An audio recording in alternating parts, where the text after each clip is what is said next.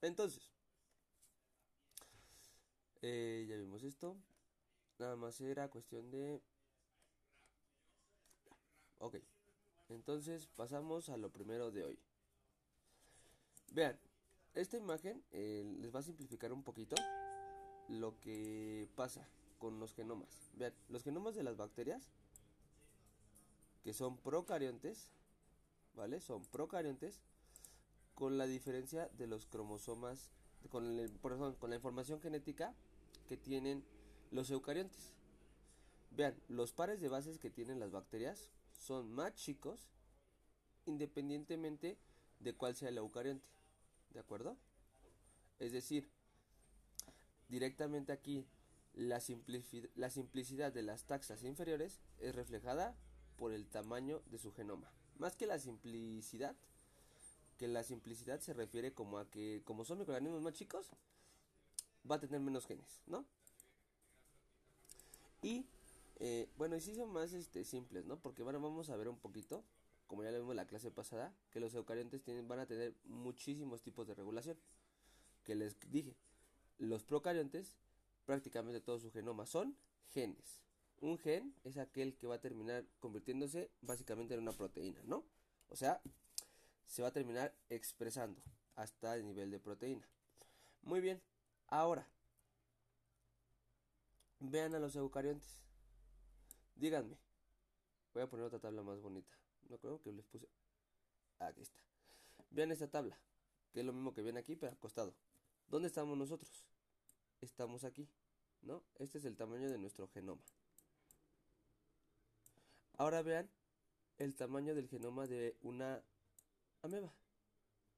¿Se acuerdan que la ameba era un? ¿Alguien me, puede contestar? Era un. Es un protozoario. Es un Ajá.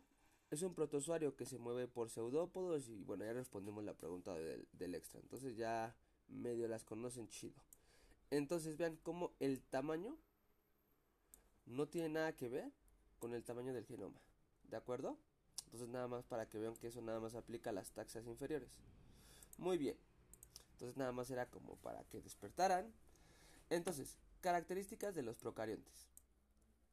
Ay, espérenme, déjenme pongo los audífonos porque si no, esto no se escucha bien en el maldito audio. Ahora sí, let's go. Entonces, tenemos eh, una característica de los procariontes que sus cromosomas son circulares, ¿vale? Incluso les llegan a decir los cromosomas de los procariontes son circulares covalentemente cerrados, ¿no?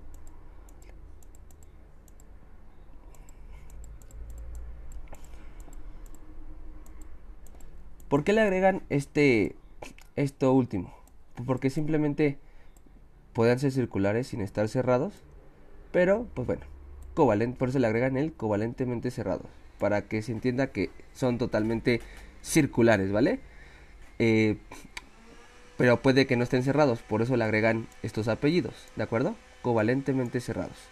Bien, vean esta imagen que aquí no está guardada. La... Déjenla vuelvo a abrir. Mm. Eh, les quiero mostrar una imagen de cómo se ve un cromosoma covalentemente cerrado, ¿vale? Veamos.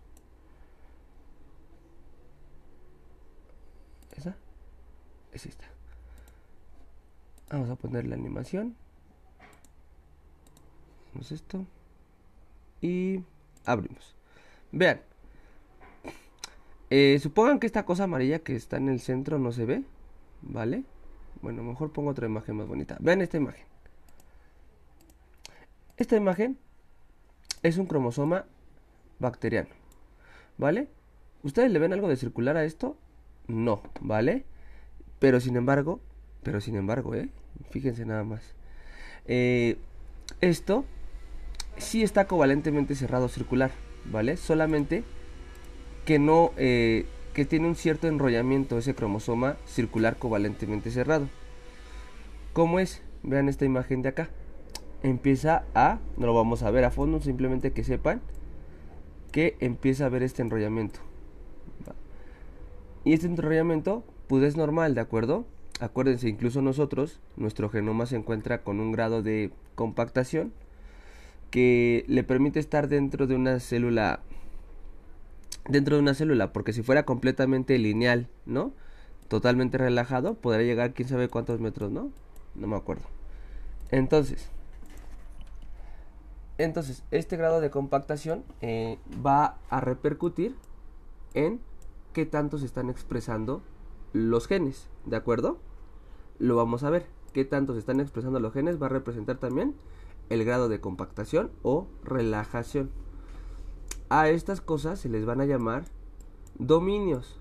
Cada uno de estos se llama dominio, ¿vale? Aquí nada más es un dibujito y nada más aparecen 8, ¿no? Vean la realidad. O sea, son un chingo de dominios, ¿de acuerdo? Entonces nada más para que vean cómo esta imagen de dibujarlo así, tal. Por eso que cuando dibujaba una bacteria, así dibujó un cromosoma. Y cuando me refiero a proteínas, también las dibujo así, ¿vale? Muy bien. Entonces, sabiendo que es este un cromosoma circular covalentemente cerrado, ya vimos este, esto es un dato que pues si quieren no es difícil de aprender, el tamaño de los el tamaño de los genomas bacterianos está alrededor de orden alrededor del orden de 10 a la menos 5, 10 a la menos 6. ¿Vale? Pares de bases. Acuérdense, cada mil pares de bases en procariontes es aproximadamente un gen, más o menos, ¿de acuerdo? Si es como una generalidad nada más. Entonces, si hablamos de que E. coli tiene 5000 pares, aproximadamente 5000 genes, pues va a tener alrededor de 5 millones de pares de bases. Y eso está en el orden de 10 a la menos 6. ¿Correcto? Muy bien. Sencillito, sencillito. Correcto. ¿Va? Entonces, tenemos algo que se llaman los haploides. ¿De acuerdo? ¿Qué es esto de la haploidía? ¿Cómo se los explico? Nosotros los humanos tenemos, o más bien somos, diploides, ¿de acuerdo? Tenemos eh, duplicado cada cromosoma, ¿de acuerdo? Nosotros somos diploides. Diploides. Hay plantas que son tetraploides, hay plantas que son hexaploides, bla, bla, bla. Lo que quiero que aquí me entiendan es que nosotros tenemos duplicado cada cromosoma, ¿no? En el caso de las bacterias no es así. Ellas solamente tienen un cromosoma y no tienen duplicado nanáis. ¿En qué momento llegan a tener dos? Simplemente cuando va a haber fisión binaria y eso porque cada célula hija va a tener un cromosoma. ¿De acuerdo? Muy bien. Y como dato adicional, para que hagan una tablita si quieren, eh, los cromosomas de las bacterias son covalentemente cerrados, ¿vale? Y de los eucariontes, ¿vale? Son lineales, ¿no? Eh, importante, muy importante, ¿va? Eh, es importante que ustedes sepan Mm, ¿Qué era? Se me acaba de ir. Ah, sí, que en procariontes existen los operones, ¿de acuerdo? En eucariontes no existen los operones. ¿Pero qué es? Los operones son esto. Tenemos, estos vamos a ver más adelante, pero quiero que entiendan que es un operón. Tenemos una zona tal, ¿vale? No vamos a diferenciar ahorita cuál es cada zona tal, simplemente que hay una zona regulatoria. ¿vale? Esta zona regulatoria, ¿vale? O sea, aquí se va a pegar, por ejemplo, eh, la RNA polimerasa, ¿va? ¿Y qué va a pasar? Va a transcribir todos estos genes. ¿Cuántos genes hay aquí? Hay, em, vamos a utilizar rojo, hay tres genes, ¿vale? Este, este y este. ¿De acuerdo? Y hay una zona regulatoria. Entonces, eso es un operón. Significa un operón es. Aquí tengo la definición. Aguántenme, ya ven que esta presentación la doy como quiero. Un operón es una zona sola, una sola zona regulatoria para varios genes, ¿vale? Eso es un operón. En eucariontes solamente va a existir por zona regulatoria un gen, ¿vale? En cambio, en eucariontes, por zona regulatoria, va a haber varios genes. A eso se le llama un operón. ¿De acuerdo? En eucariontes no existe operones. Es decir, está tan regulado, ¿vale? O hay más, está, hay mayor control en, en la expresión de genes, ¿no? Está más regulado porque una zona reguladora solamente va a controlar un gen. ¿De acuerdo? Entonces, eso es un operón. ¿Vale? Entonces, me regreso.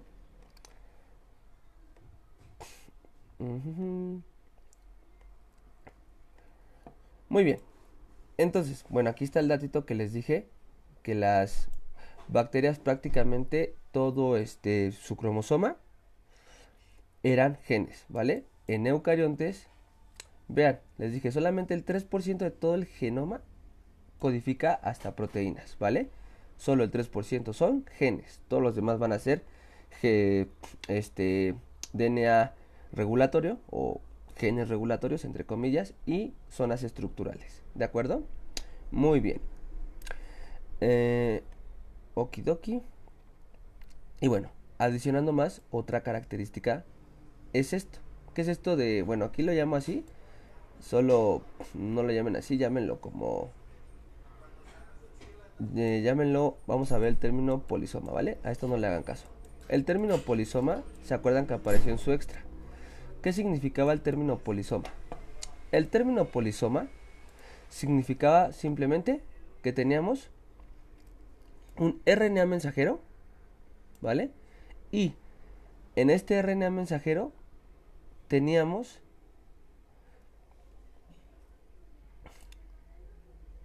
un ribosoma, otro ribosoma, otro ribosoma, ¿vale?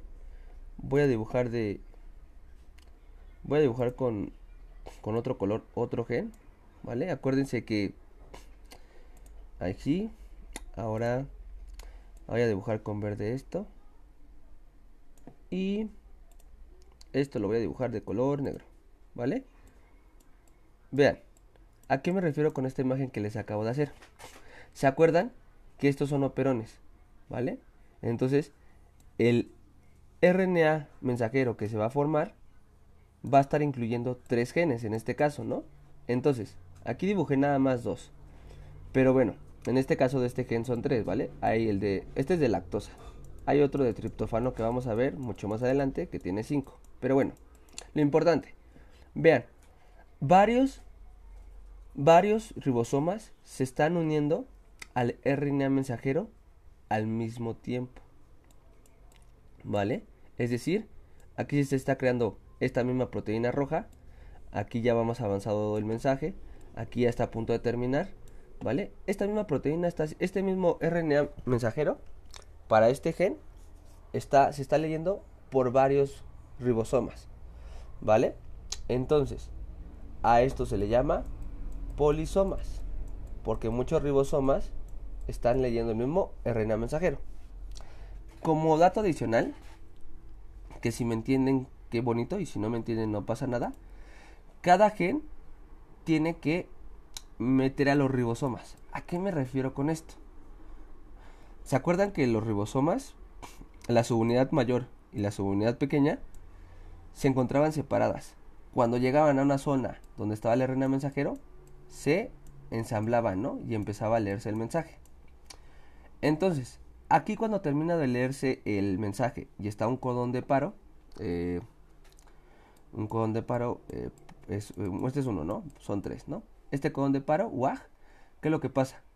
Significa sepárate ribosomas. Cuando llegamos a traducción lo vamos a ver a, a mucho más detalle.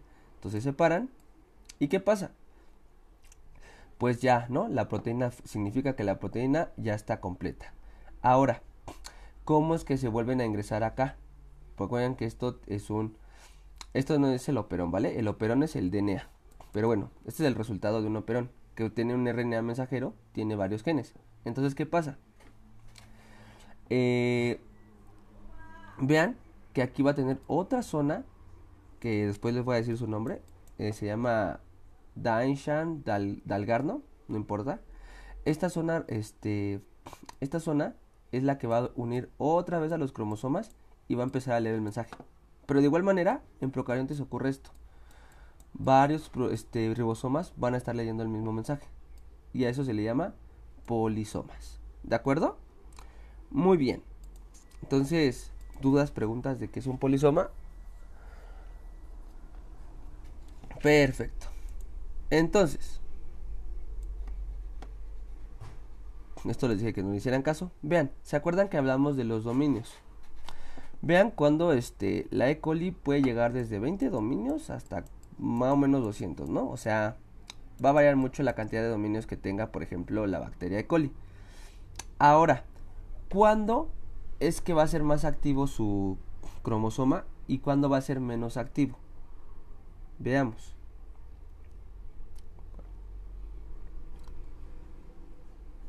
Aquí está.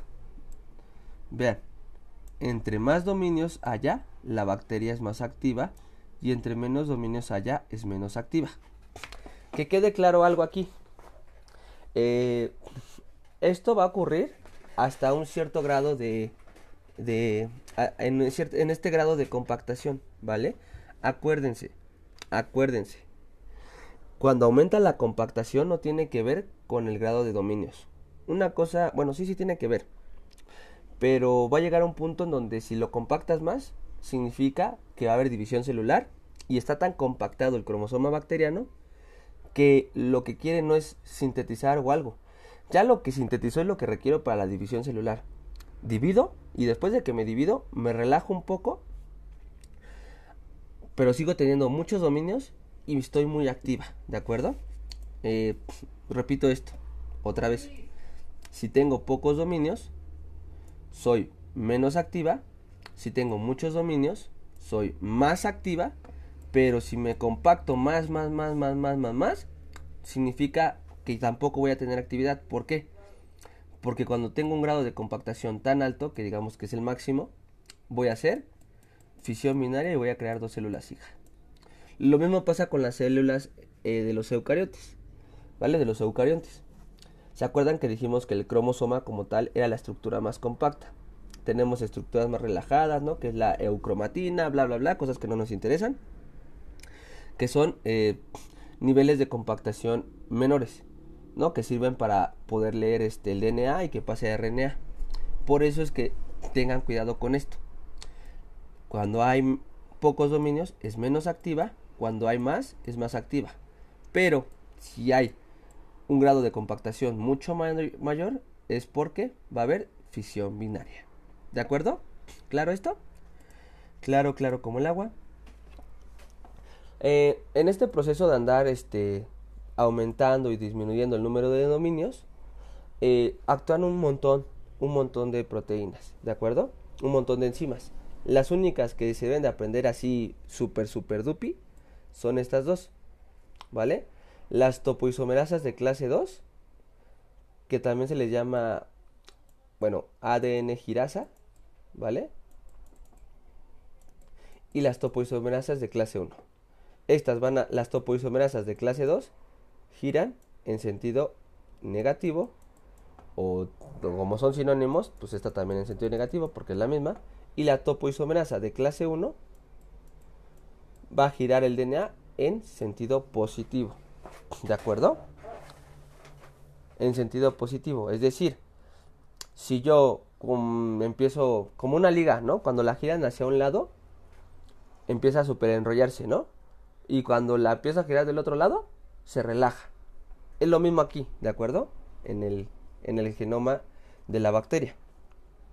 Entonces, eh, la, la topoisomerasa de, de clase 2 que tiene giro negativo va a aumentar, eh, va a dar este, va a compactar el más el DNA, va a generar más dominios, ¿vale? Obviamente requiere ayuda, no los vamos a ver.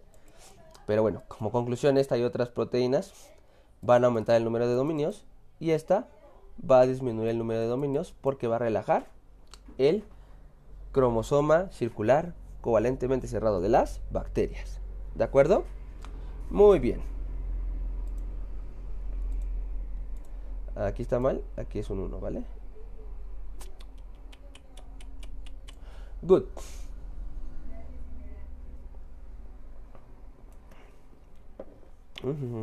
Y bueno, aquí esto que ven acá abajo son proteínas que no vamos a ver.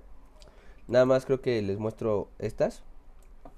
Pero nada más, ¿vale? Vean. Estas, vean la tabla. Estas son algunas de las proteínas que actúan a nivel de la regulación de la expresión de los genes, ¿de acuerdo? Son un montón. No lo vamos a ver porque cada uno es un mundo. Simplemente que sepan, por ejemplo, que existen estas, ¿vale? Proteínas estructurales asociadas al nucleoide tipo histonas. Para los cuates nada más llámenle proteínas tipo histonas, ¿vale? Aunque el nombre completo es este. Eh, acuérdense, en, eucariontes existen las proteínas, este, las histonas, ¿vale? Estas proteínas que se llaman histonas. Aquí en procariontes tenemos proteínas tipo histonas, ¿vale? Si no dicen tipo, se están refiriendo a las proteínas de los eucariontes y por lo tanto está mal, ¿de acuerdo? Entonces aquí tenemos estas proteínas tipo histonas, ¿no? Proteínas estructurales asociadas al nucleoide tipo histonas. ¿Qué, qué es lo que hacen estas? Simplemente, básicamente, lo que hacen es estas cositas giran, ¿vale? Eh, sobre su propio eje y lo que van a generar es que como que el DNA se siga compactando más, ¿de acuerdo? Nada más. ¿Vale? Entonces nada más van a cambiar la topología o morfología de los dominios. Promueven también la formación de los dominios, ¿va? Entonces, pues nada más. ¿De acuerdo? Eh, estas son las únicas que que, que vemos. Y bueno, pues aquí se ve, ¿no? Vean, aquí básicamente engloba factores de transcripción. Aquí básicamente engloba un chingo de cosas que tienen que ver con la transcripción. Lo rojito que simboliza significa la RNA polimerasa. Es muy sencillo de que se aprendan esto. Eh, vean, si voy a replicar mi DNA, ¿qué requiero? ¿Una RNA polimerasa o una DNA polimerasa? Si voy a hacer replicación.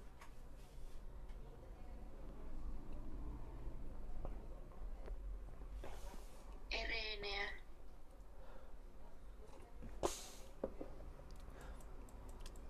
No. Acuérdate. Para que te acuerdes y no se te olvide. Replicación se refiere a cuando yo voy a hacerle exactamente lo mismo. Es decir, de DNA a DNA. Estoy replicando lo que otra persona hace. Hago exactamente lo mismo. Si yo transcribo, transcripción, ¿qué estamos diciendo?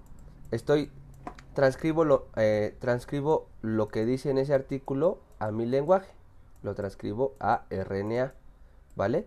Pero sigo siendo el lenguaje de pares de bases. Y bueno, para echarme de una vez traducción, la traducción significa que lo estoy cambiando de lenguaje. Es decir, del lenguaje de pares de bases, que en este caso es RNA, lo paso a proteínas, ¿no? Que es el lenguaje de aminoácidos. ¿De acuerdo? Entonces, eh, si voy a hacer el proceso de replicación, pues ¿qué voy a ocupar? ¿Una RNA polimerasa o una DNA polimerasa? ¿Me puedes responder? Ahora sí. DNA. Polimerasa. De acuerdo. Entonces, pues así de sencillito. Muy bien. Y bueno, aquí como queremos este, pasar de DNA a RNA, pues bueno, necesitamos una RNA polimerasa, promotores, bla, bla, bla, cosas que vamos a ver hasta que veamos el proceso de transcripción. ¿Vale? Nada más es para explicarles como un poquito esta imagen, pero, pero bueno, ya está. ¿Va? Eh. Eh, esta imagen me gusta explicarla nada más por un simple hecho, ¿vale? ¿Se acuerdan que hace mucho, mucho tiempo no les hablaba sobre que cada microorganismo eh, tenía diferentes cosas, pero que también dependía de las condiciones de vida en las que se encontrara, es decir, si se encontraba en condiciones de estrés o en condiciones muy bellas, y también en la etapa en la vida, en la etapa en, en que se encontraba en ese momento, ¿no? Digamos, yo lo simplifico como el ciclo de vida en el que se encuentran en ese punto. En, el pun en un punto del ciclo de vida en el que se encuentran. Se, se escucha mejor, ¿vale? Más... Es que a veces no hablo correcto, ¿va? Entonces, en algún punto del ciclo de vida en el que se encuentre, ¿no? Entonces depende de esas dos cosas. Entonces, vean, ¿qué cosas hemos visto que involucran las condiciones de la vida, no? Lo hemos visto mucho con patogenicidad, ¿no? Vimos, por ejemplo, un microorganismo que se llamaba Listeria monocitógenes, que no se deben de aprender. Que, ¿De qué hablaba? Hablaba de cómo ese flagelo se podía despolimerizar, ¿no? Y polimerizar, ¿no? Eso hablaba de las condiciones en las que se estaba encontrando, ¿de acuerdo? Vean aquí, ¿no? Que bueno, esto se le llamaba variación de fase, ¿no? Y bla, bla, bla, bla, bla, para no desviarme. Entonces, vean aquí. Tengo que mostrarles esta gráfica que después se van a aprender. Esta gráfica es la gráfica de crecimiento, ¿vale? Hacia arriba, en el eje de las Y, tenemos lo que es la carga microbiana, ¿vale? Le voy a poner con los con estas cosas que significa concentración y en el, eje, en el eje de las X vamos a poner el tiempo, ¿vale? Y un, y un tercer, este, y tenemos un tercer factor, ¿vale? Que no se va a representar gráficamente, que tiene que ver si va a crecer, eh, vamos a ver en qué condiciones crece, ¿no? Temperatura, podemos estar reviéndolo con respecto a la presión, con respecto a lo que sea, incluso contra un antibiótico, podemos ver cómo es la concentración de un microorganismo en este tiempo, ¿vale? Entonces, sí, gracias. Entonces, ¿por qué necesitamos esta gráfica? Vean, esta es la fase lag, esta es la fase logarítmica, esta es la fase lag o de acostumbramiento, a esta le llaman fase logarítmica o fase exponencial o fase log, a esta le llaman fase estacionaria y hasta le llaman fase de decrecimiento o mejor dicho, fase de muerte. ¿De acuerdo? Entonces, pues, eh, ¿por qué necesito esta gráfica? Simplemente para explicarles lo siguiente. Vean, en la fase lag y la fase logarítmica y, de, y aquí la fase nos vemos y la fase aquí estacionaria. Vean, como este, esta proteína que se llama FIS, vean cómo en este punto se expresa, llega a su cúspide y luego después de que pasa la fase lag, va en decrecimiento y prácticamente desaparece cuando llega a fase estacionaria. Entonces esta, esta proteína se expresa mucho en esta fase lag de acostumbramiento. Que después lo vamos a ver, ¿vale? No quiero que entren en detalle, nada más es como, como quiero que vean que en una fase pueden estarse expresando unas proteínas, desaparecen otras, otras se mantienen, otras, por ejemplo, vean esta proteína de aquí, no se expresa en la fase lag, pero vean en la fase estacionaria, se expresa un montón, ¿no? Entonces, nada más quiero que, que sepan que esto siempre va a ocurrir, eh, dependiendo de la etapa en la vida en la que se encuentren, o dependiendo de las condiciones, van a estar regulándose para expresar o no expresar tal cosa con el simple hecho de de sobrevivir y reproducirse. ¿De acuerdo? Muy bien. Correcto. Entonces, ya está. ¿Vale? Nada más quería otra vez recordarles eso. Entonces, pasemos otra vez al término operón. ¿Vale? Ya les, ya les dije que es un operón. Ahora, ¿se acuerdan que cuando vimos cápsula, vimos a la cápsula y vimos a la capa mucilaginosa? que les dije, no son lo mismo, pero de manera, este, pues acá de manera entre compis, ¿no? Y fenotípicamente, pues se observan igual, entonces, pues, aunque sean cosas diferentes, pues vamos a, vamos a tomarlas como lo mismo, ¿de acuerdo? Entonces, vean un clúster. ¿Cuál es la diferencia entre un operón y un clúster? Simplemente que en el operón los genes, los genes que están aquí están involucrados en una función, o en varias funciones, pero están entrelazados entre sí, ¿vale? O sea, el gen 1 con el gen 2 con el gen 3, algo, algo en algún punto trabajan en conjunto para lograr un fin tal. Y en cambio, en un clúster, simplemente se dice que es un acomodo de genes, ¿vale? Que puede o no pueden tener, eh, cada gen puede o no puede tener, eh, digamos, relación con el gen que tiene al lado, dentro del mismo clúster, ¿de acuerdo? El clúster también está regulado por una misma zona regulatoria y tiene varios genes. La diferencia es que en un operón, ¿vale? En un operón tienen relación y en el otro aparentemente no tienen, ¿no? O no se ha descubierto. Entonces, para fines prácticos, pues bueno, para nosotros todos van a ser operones, ¿de acuerdo? Muy bien. Ahora, vamos a ver plásmidos, ¿de acuerdo? Nos vamos a plásmidos. Ya vimos generalidades, pum. Vámonos ahora a generalidades, a generalidades de plásmidos. Entonces, ya vimos que el cromosoma era covalentemente cerrado circular, ¿no? Aquí lo mismo, ¿vale? Los plásmidos son igual, covalentemente cerrados, circulares, pero son extracromosomales, es decir, bacteria, cromosoma, plásmido, ¿vale?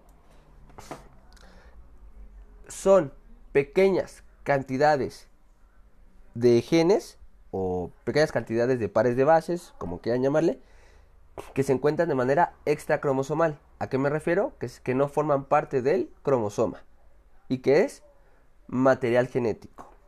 ¿De acuerdo? Eso es un plásmido.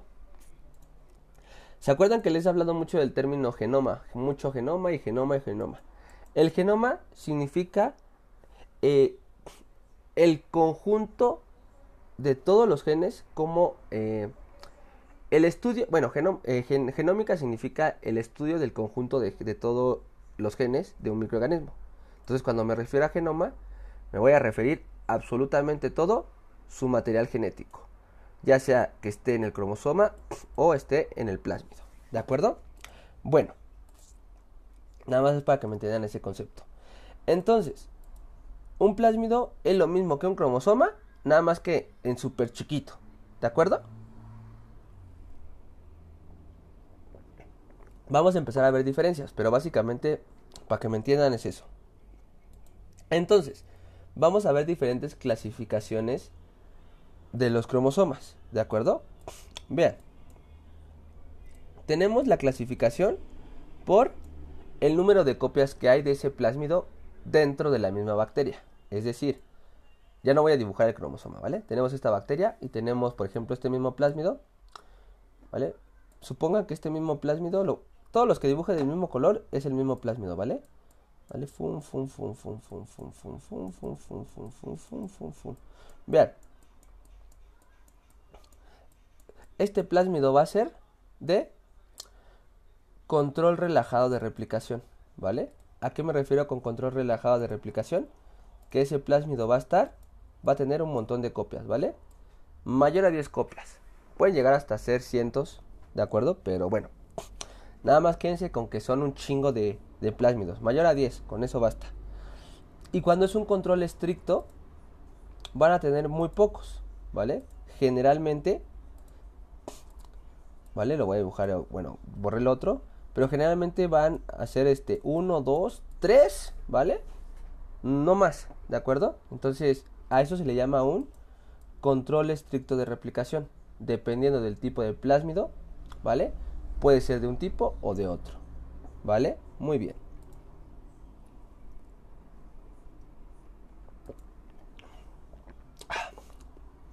Ahora, vamos a ver la clasificación de los plásmidos por su tamaño.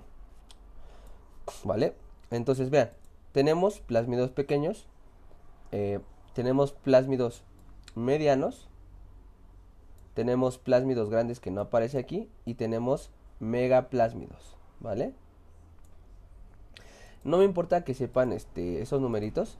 Bueno, aún así investiguenlo, ¿vale? Eh, aquí no sé qué pasó, alguna vez este, lo había anotado y después modifiqué la presentación sin querer, se me guardó y perdí el de los de, el de los grandes, ¿vale? Entonces, nada más que sepan que existen las cuatro clasificaciones, pequeños, medianos, grandes y megaplásmidos.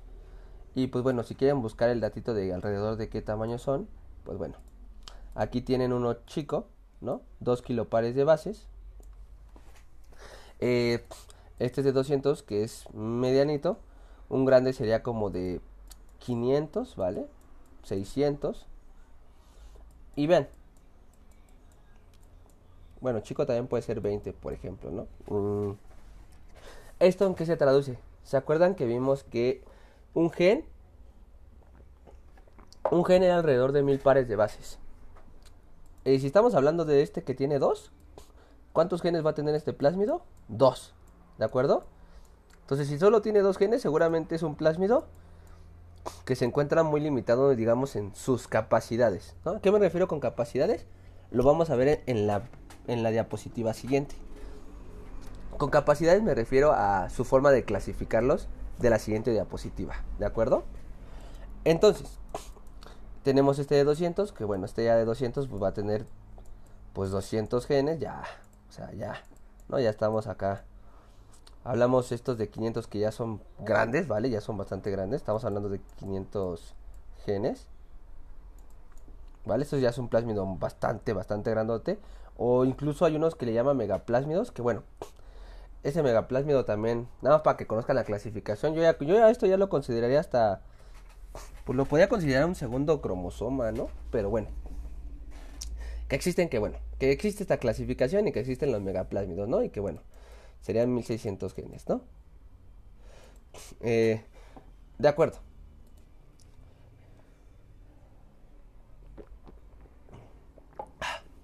Seguramente, ¿por qué, le, ¿por qué creen que le llame megaplásmido? Nada más acá de compis. ¿Se acuerda? Eh, hay una cosa que no hemos visto, pero los cromosomas, ¿vale? El cromosoma bacteriano solamente, solamente se va a duplicar cuando hay fisión binaria, se los acabo de decir, ¿vale? Nada se lo recalqué, ¿no?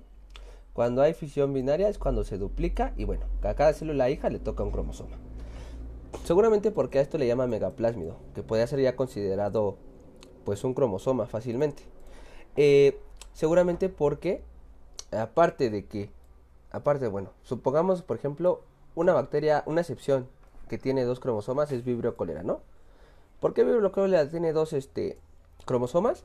Seguramente porque solamente durante la fisión binaria se duplican y a cada uno le tocan esos dos cromosomas, ¿no? En el caso de Vibrio cólera, que es una excepción a la regla.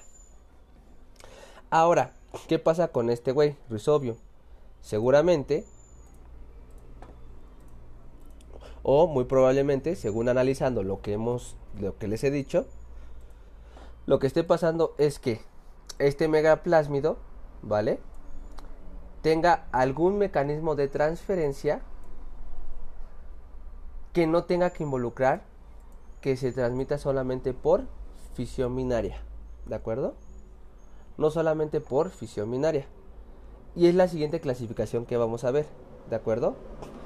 la clasificación de los plásmidos por cómo se transmite. Por cómo se transmite. ¿Va? Entonces, por eso se le llama megaplásmido, porque vamos a ver que hay diferentes estrategias. Pero fácilmente se le podría llamar este cromosoma. Pero vamos a ver por qué se le llama plásmido, ¿no? En este caso. Vean, tenemos plásmidos conjugativos. ¿Qué es un plásmido conjugativo? Ya hemos visto más o menos la conjugación, ¿vale? ¿Se acuerdan? El primer paso de la conjugación, ¿no? Que es un tipo de transferencia horizontal de genes, al igual que la transformación. Pero bueno, pelo sexual o fibra sexual, mejor dicho, célula receptora, lo reconoce, ¿vale? Lo reconoce por un receptor, se pegan, ¿vale? Y una vez que se unen, ¿vale? Se unen, va a empezar ahora el tercer paso, que es la despolimerización desde adentro de, eh, del pelo sexual. Entonces al final va a generar que se, vayan, que se vayan pegando. Ya están prácticamente unidas. Y cuando se despolimeriza por completo la fibra sexual, se va a generar el transferosoma, ¿no? Entonces, a través de este transferosoma se va a transmitir este plásmido conjugativo. ¿De acuerdo? Se lo transmite y al final las dos células hijas quedan con el plásmido, ¿no? Muy bien, entonces, a este tipo de plásmidos que pueden pasarse a través de conjugación se les llaman plásmidos conjugativos. De esos plásmidos conjugativos vamos a ver uno en particular más adelante, que es el plásmido F. El plásmido F es un plásmido conjugativo. ¿Se acuerdan que hablamos de las fibras sexuales y que hablamos de la fimbria F ¿no? Que incluso la, célula donadora le llamamos F más, y a la célula hija le llamábamos F menos, ¿no? Porque bueno, esta tenía el pelo sexual esta no lo tenía y pues bueno. Le llamamos el pelo, pelo F, fimbria F y bueno, el plásmido también se llama plásmido F, ¿no? Y si lo tienen, F más, si no lo tienen, F menos. Bueno, regresando. Ahora, eh, tenemos otro tipo de plásmidos que se llaman los plásmidos no conjugativos. Pues facilísimo, que no pueden transmitirse mediante conjugación. Mediante conjugación. Mediante conjugación. No pueden transmitirse mediante conjugación. ¿Vale? Ahora, siguientes. Plásmidos movilizables. ¿Qué es un plásmido movilizable? Vean, son aquellos plásmidos no conjugativos que pueden transmitirse por otros plásmidos conjugativos dentro de la misma bacteria. ¿Qué significa todo este choro? ¿Vale? Eh, después cuando les explique y lo vuelvan a releer les va a quedar súper claro. Tengo una bacteria, por acá tengo mi cromosoma, aquí tengo, ah, aquí tengo un plásmido conjugativo, ¿vale? Que es de control estricto, tiene dos copias, ¿no? Por ejemplo. Y tenemos, lo voy a dibujar de morado, si no se nota la diferencia me dice, ¿no? Aquí tenemos uno que es movilizable. ¿Qué es lo que hace? Este güey lo que hace es insertarse en otro plásmido que sí es conjugativo y va a crear un plásmido más grande. Que bueno,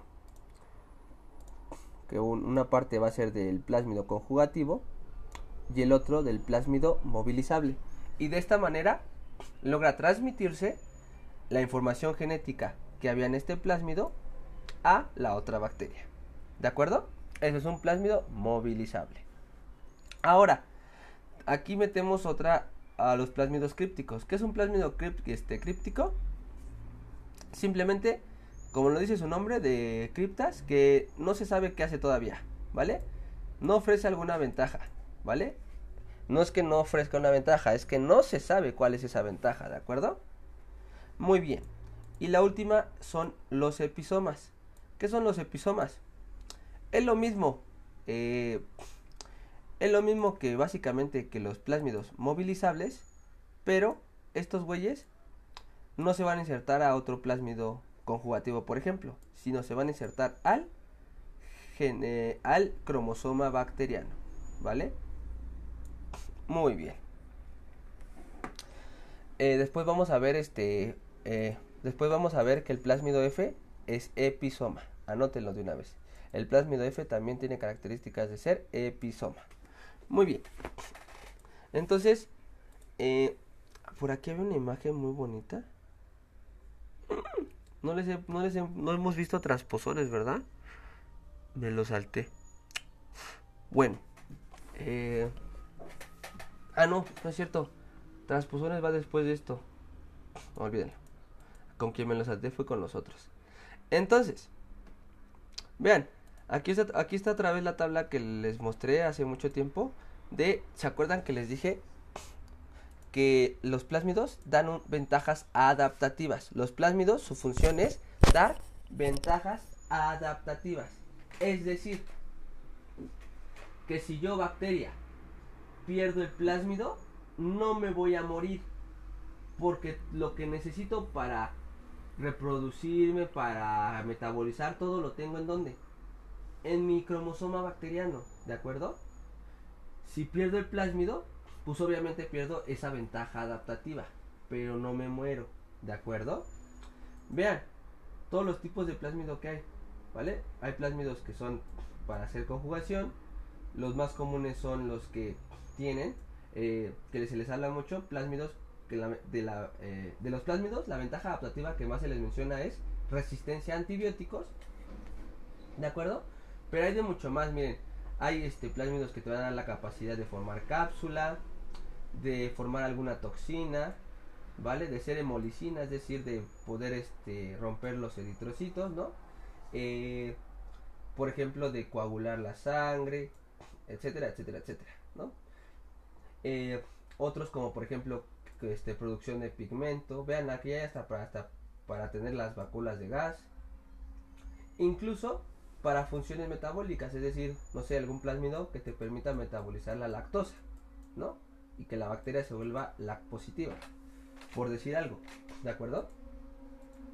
Entonces para que vean que hay muchos tipos y pues bueno, la de incluso hay de producción de antibióticos que se acuerdan que les mencioné que los streptomices generan antibióticos, ¿no? Que les dije, no se los aprendan, pero bueno, que hablamos que la eritromicina la sintetizaba este, Streptomyces griseus, ¿no? Y el cloranfenicol la sintetizaba Streptomyces venezuelae, ¿no? Bueno, seguramente sí dice Venezuela, pero yo le digo Venezuelae porque si no se me olvida cómo escribirlo.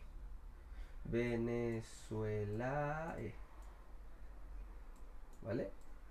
Creo que está, ¿eh? No sé si va o no va. Bueno, en fin. Eh, Venezuelae, que, que sintetiza el cloranfenicol. ¿Vale? Y pues bueno, eh, estas bacterias son filamentosas, igual se los dije. Son, las, son el único género de bacterias filamentosas que vemos.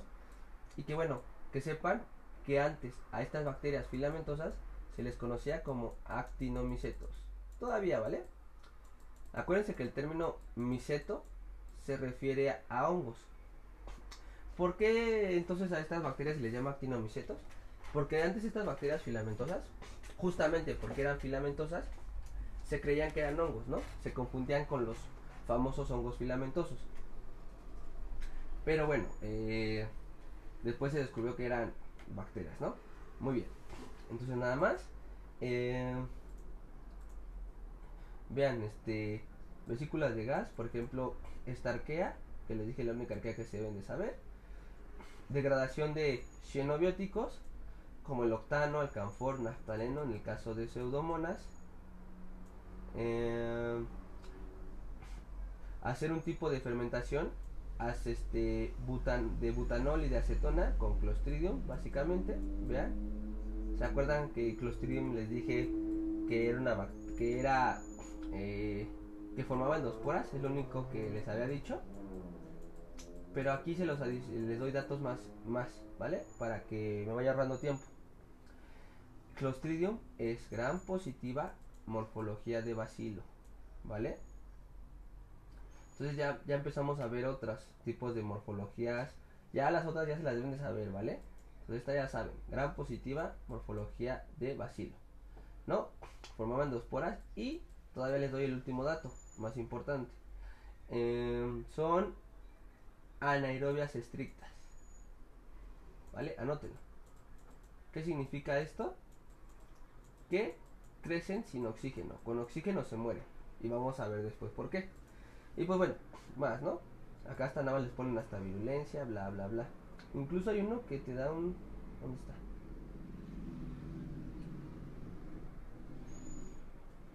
Ay, no, creo que no está aquí. Ah, miren, está por ejemplo el ejemplo que vimos. Eh, si, si, este, si ya vieron el podcast de, de de endosporas, ¿de acuerdo? Formación de tumores en plantas. ¿Se acuerdan que hablamos que Agrobacterium tumefaciens tenía un plásmido llamado plásmido T? Y este plásmido T infectaba a las, a las bacterias y lograba insertar a nivel de su genoma de las plantas este plásmido T. Es decir, las iba a mutar porque les metía un gen. Y bueno, entonces nosotros aprovechamos esta propiedad de Agrobacterium, o sea, nosotros modificamos el plásmido T de Agrobacterium y Agrobacterium se encargaba del resto para hacer la mutación en la planta. Porque es más difícil mutar una planta que una bacteria, ¿de acuerdo? Entonces nada más. Mucho, mucho, mucho, mucho más difícil. Eh, muy bien. Y bueno, de hecho, este, nada más para, o sea, si ya de por sí luego mutar a levaduras o hacerle cosas a las levaduras ya pues, este bueno ahorita ya cuesta ya cuesta ya este, hacer varias cosas con eucariontes no eh, bueno yo creo que hace un año tomé el curso no bueno tomé un curso de aplicaciones de bioquímica y biología molecular en donde pues no contaban cómo su hazaña de poder aislar mitocondrias para poder estudiarla les costó un huevaco entonces pues bueno ya nada más era como no sé ni por qué lo dije muy bien. Ahora, vamos a ver eh, algo que se llaman los tipos de transmisión del plásmido conjugativos, ¿vale? Eh, otra vez. Los plásmidos conjugativos tienen una forma de transferirse, ¿de acuerdo? Vamos a hablar del plásmido F en particular. Tienen un mecanismo de replicación, ¿vale? En el caso de la replicación del plásmido, eh, de un plásmido conjugativo, ¿de acuerdo? ¿Qué es lo que va a hacer? ¿No? Bacteria, ¿no? Pelo sexual, bla bla bla, se despolimeriza, se genera el transferosoma y va a ser este replicación, lo voy a poner de otro color, pero es el mismo cromos, es el mismo plásmido, va a ser la replicación de este para pasárselo y formar el plásmido en la célula receptora. Entonces, ¿cómo se le llama a este tipo de replicación? Replicación por círculo rodante. Replicación por círculo rodante. ¿De acuerdo? Ahora, hay plásmidos que se replican dentro de la misma bacteria. Esos plásmidos que se replican dentro de la misma bacteria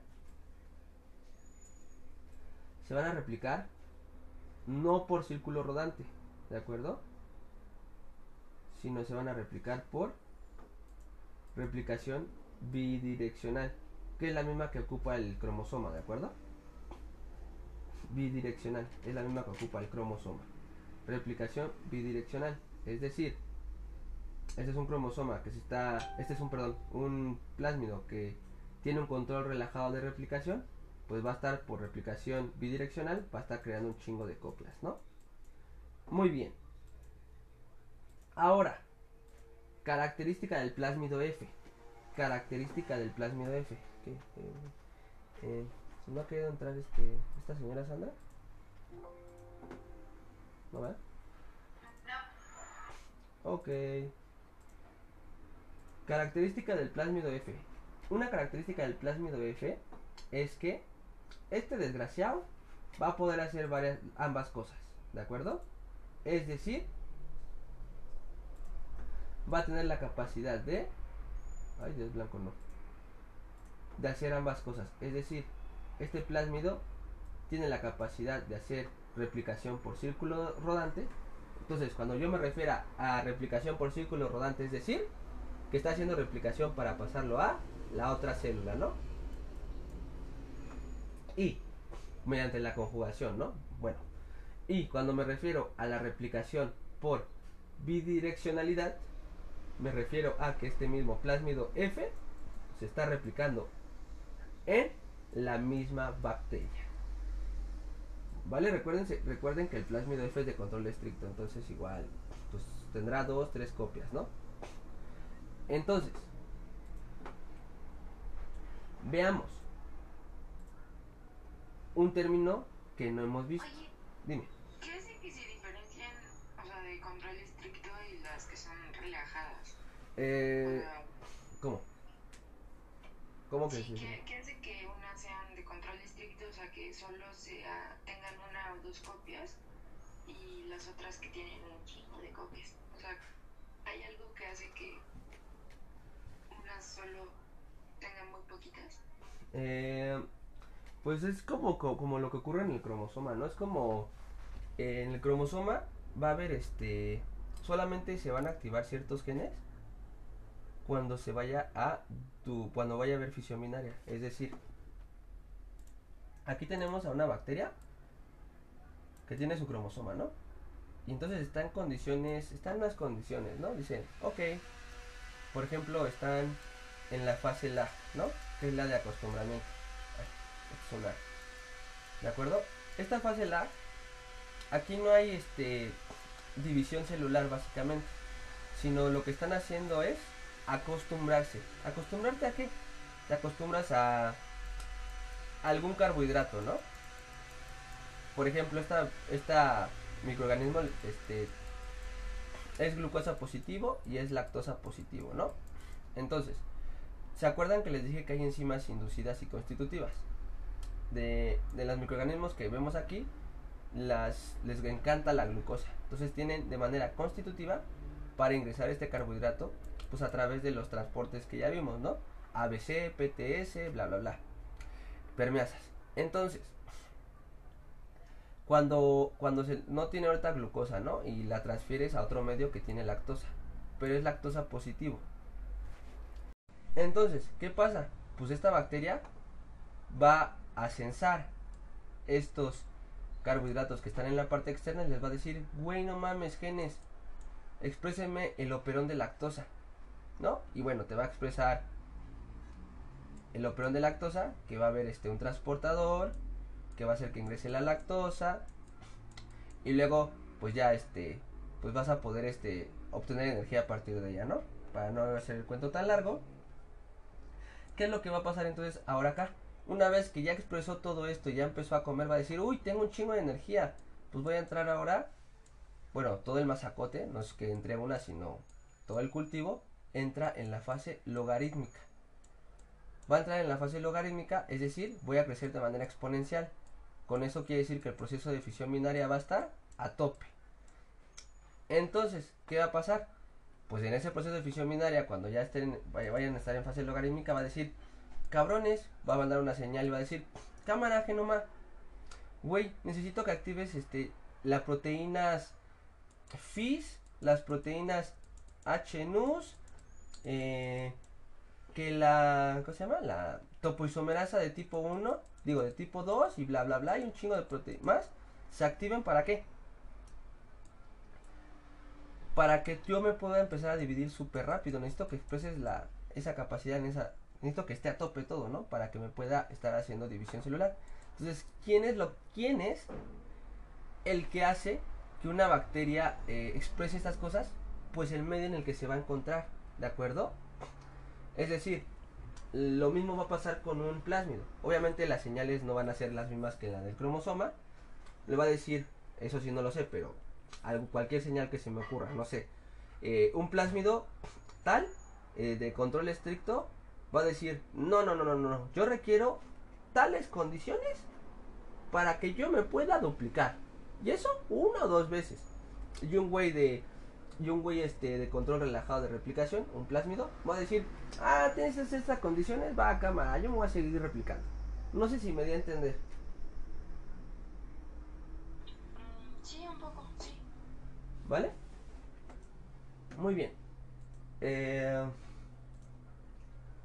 si esto, bueno, si lo quieres si lo quieres estudiar a nivel este a nivel molecular, primero tienes que pues o te lees un artículo que ya tenga estudios de que observaron que una bacteria tal en tales condiciones, este observaron que tenía más plásmidos, ¿no? Y una vez que lo observas, pues ya te vas como a más profundidad de a ver qué está pasando, por qué se está replicando más, ¿no?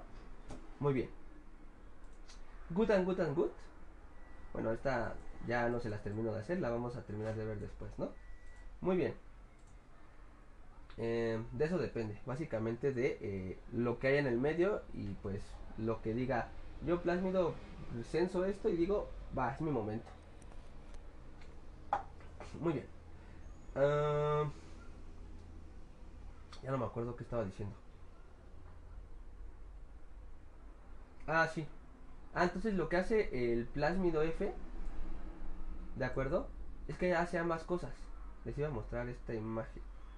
El plásmido F tiene ambas cosas, ¿vale?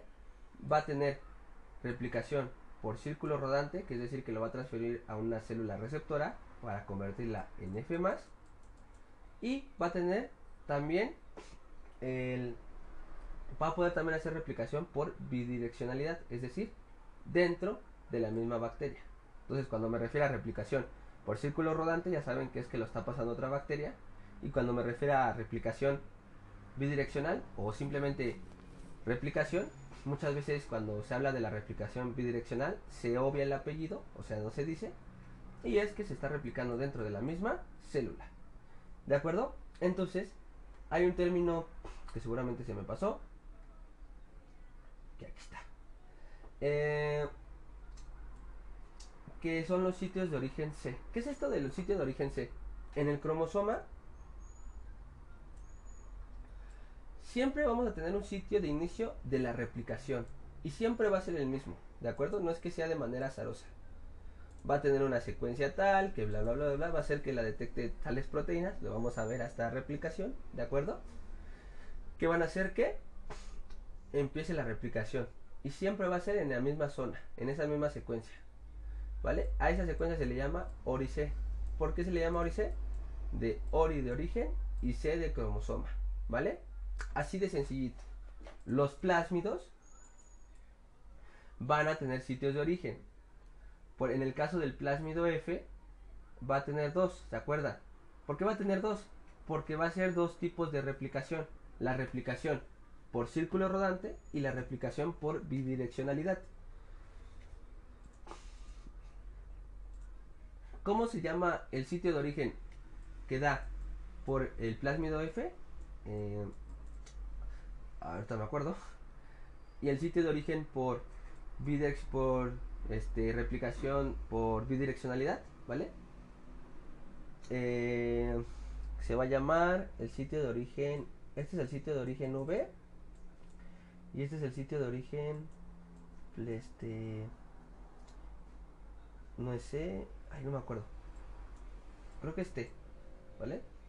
Ahorita, ahorita vamos a ver. ¿Vale? Entonces, el sitio de origen por replicación bidireccional, ORI-B, V, y el ciclo de. Eh, eh, el sitio de origen cuando va a ser círculo rodante es el sitio de origen ORI-T. Vamos a checar. No voy a hacer las demás las que me estoy confundiendo. Contar.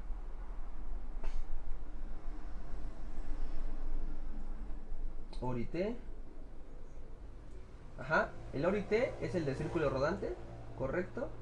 ¿Y dónde está el Aquí está el oribe. ¿Vale?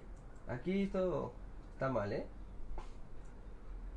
¿eh? el sitio de oribe es el de el de bidireccionalidad, ¿de acuerdo? Muy bien.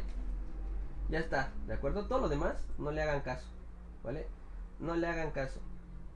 Em, cuando hice esta presentación tuve ahí una confusión y ya nunca lo arreglé, ¿de acuerdo? Eh, hay muchas cosas que están bien, pero pues las cosas que están mal arruinan todo lo demás. Entonces, quédense con que el sitio de ORIV es el ciclo del sitio de replicación por bidireccionalidad, ¿vale? por bidireccionalidad y el sitio de origen ORIT es por círculo, cuando vaya a hacer la replicación por círculo rodante. Muy bien. Cuando vaya a ocurrir este... Bueno, no, ya estas proteínas a la basura, ¿vale? No. Esto ya no lo explico, no lo explico ya tan a fondo. Nada más, ¿se acuerdan que les dije que la...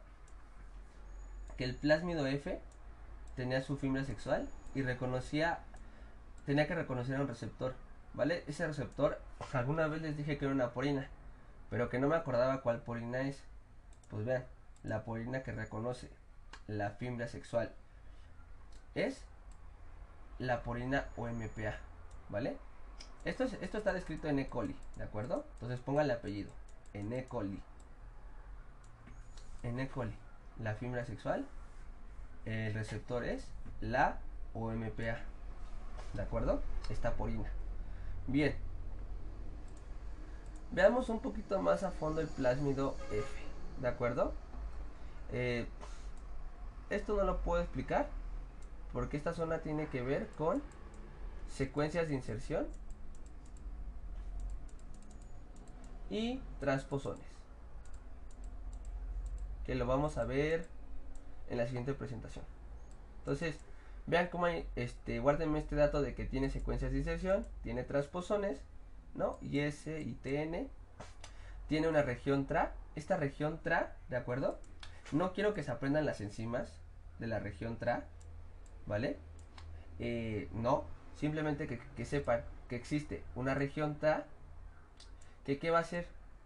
Esta región TRA va a tener todos los genes necesarios para la conjugación.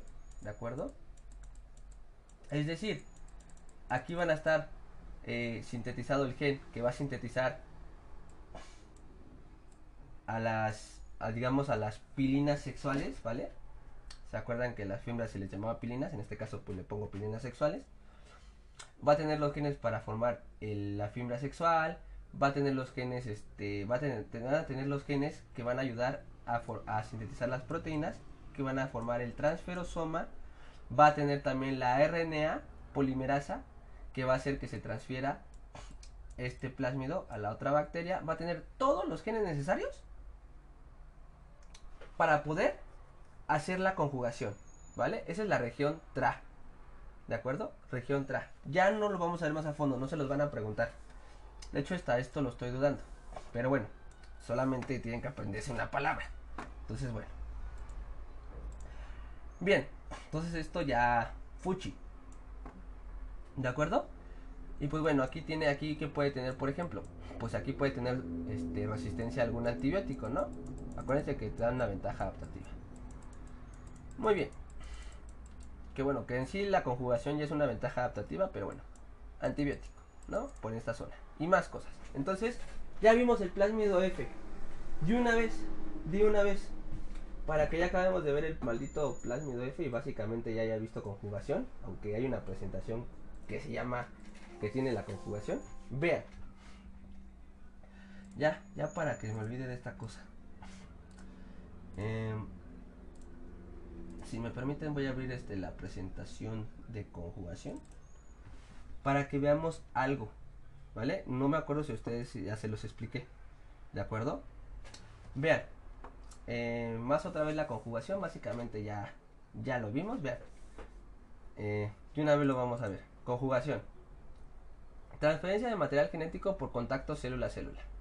¿no? Ya vimos, contacto célula-célula, ensamblaje del pelo sexual, eh, se ensambla, reconocimiento en la célula receptora por la OMPA, se despolimeriza el pelo sexual F, se genera el transferosoma, ese transferosoma ¿vale? Lo que va a hacer es que son todas las, todas las, todos los genes TRA van a dar, aquí les pongo proteínas TRA, ¿no? Para que sea muy general y que van a ayudar a formar el otro plásmido F y que las dos células terminen aquí siendo F más, ¿no? O sea, ya se sabe la conjugación. Sea, ya cuando llegue esta presentación me la voy a saltar. ¿De acuerdo? Y ven. Eh, aquí otra vez digo más de lo mismo. Entonces, bueno, aquí lo explico, lo explicaba un poco más a fondo, pero igual esto no se los van a preguntar, entonces paso, paso, y esto sí se los pueden preguntar, ¿vale? Vean, tenemos la conjugación eh, por cepas HFR de alta frecuencia de recombinación, high frequently de recombinación, ¿vale? Cepas de alta frecuencia de recombinación. ¿A qué se refiere con alta frecuencia de recombinación? Primero les explico y luego les explico el nombre. Vean. Aquí tenemos al plásmido F. ¿De acuerdo? Estamos en la presentación número 8 de la presentación de conjugación. Es de color verde. Para Sandra. Vean. Tenemos el plásmido F. Y dijimos que el plásmido F tenía la capacidad de ser un episoma. Un episoma. Entonces, se inserta en el cromosoma y vean, se insertó en el cromosoma. Y ahora, ¿qué característica tenía el plásmido F? Que podía tener su propio origen de replicación, va a tener su sitio de replicación. En este caso, ¿qué tipo de origen va a ocupar? El ORIT, porque va a ser por círculo rodante. Pero ahora, ¿qué problema tenemos ahora?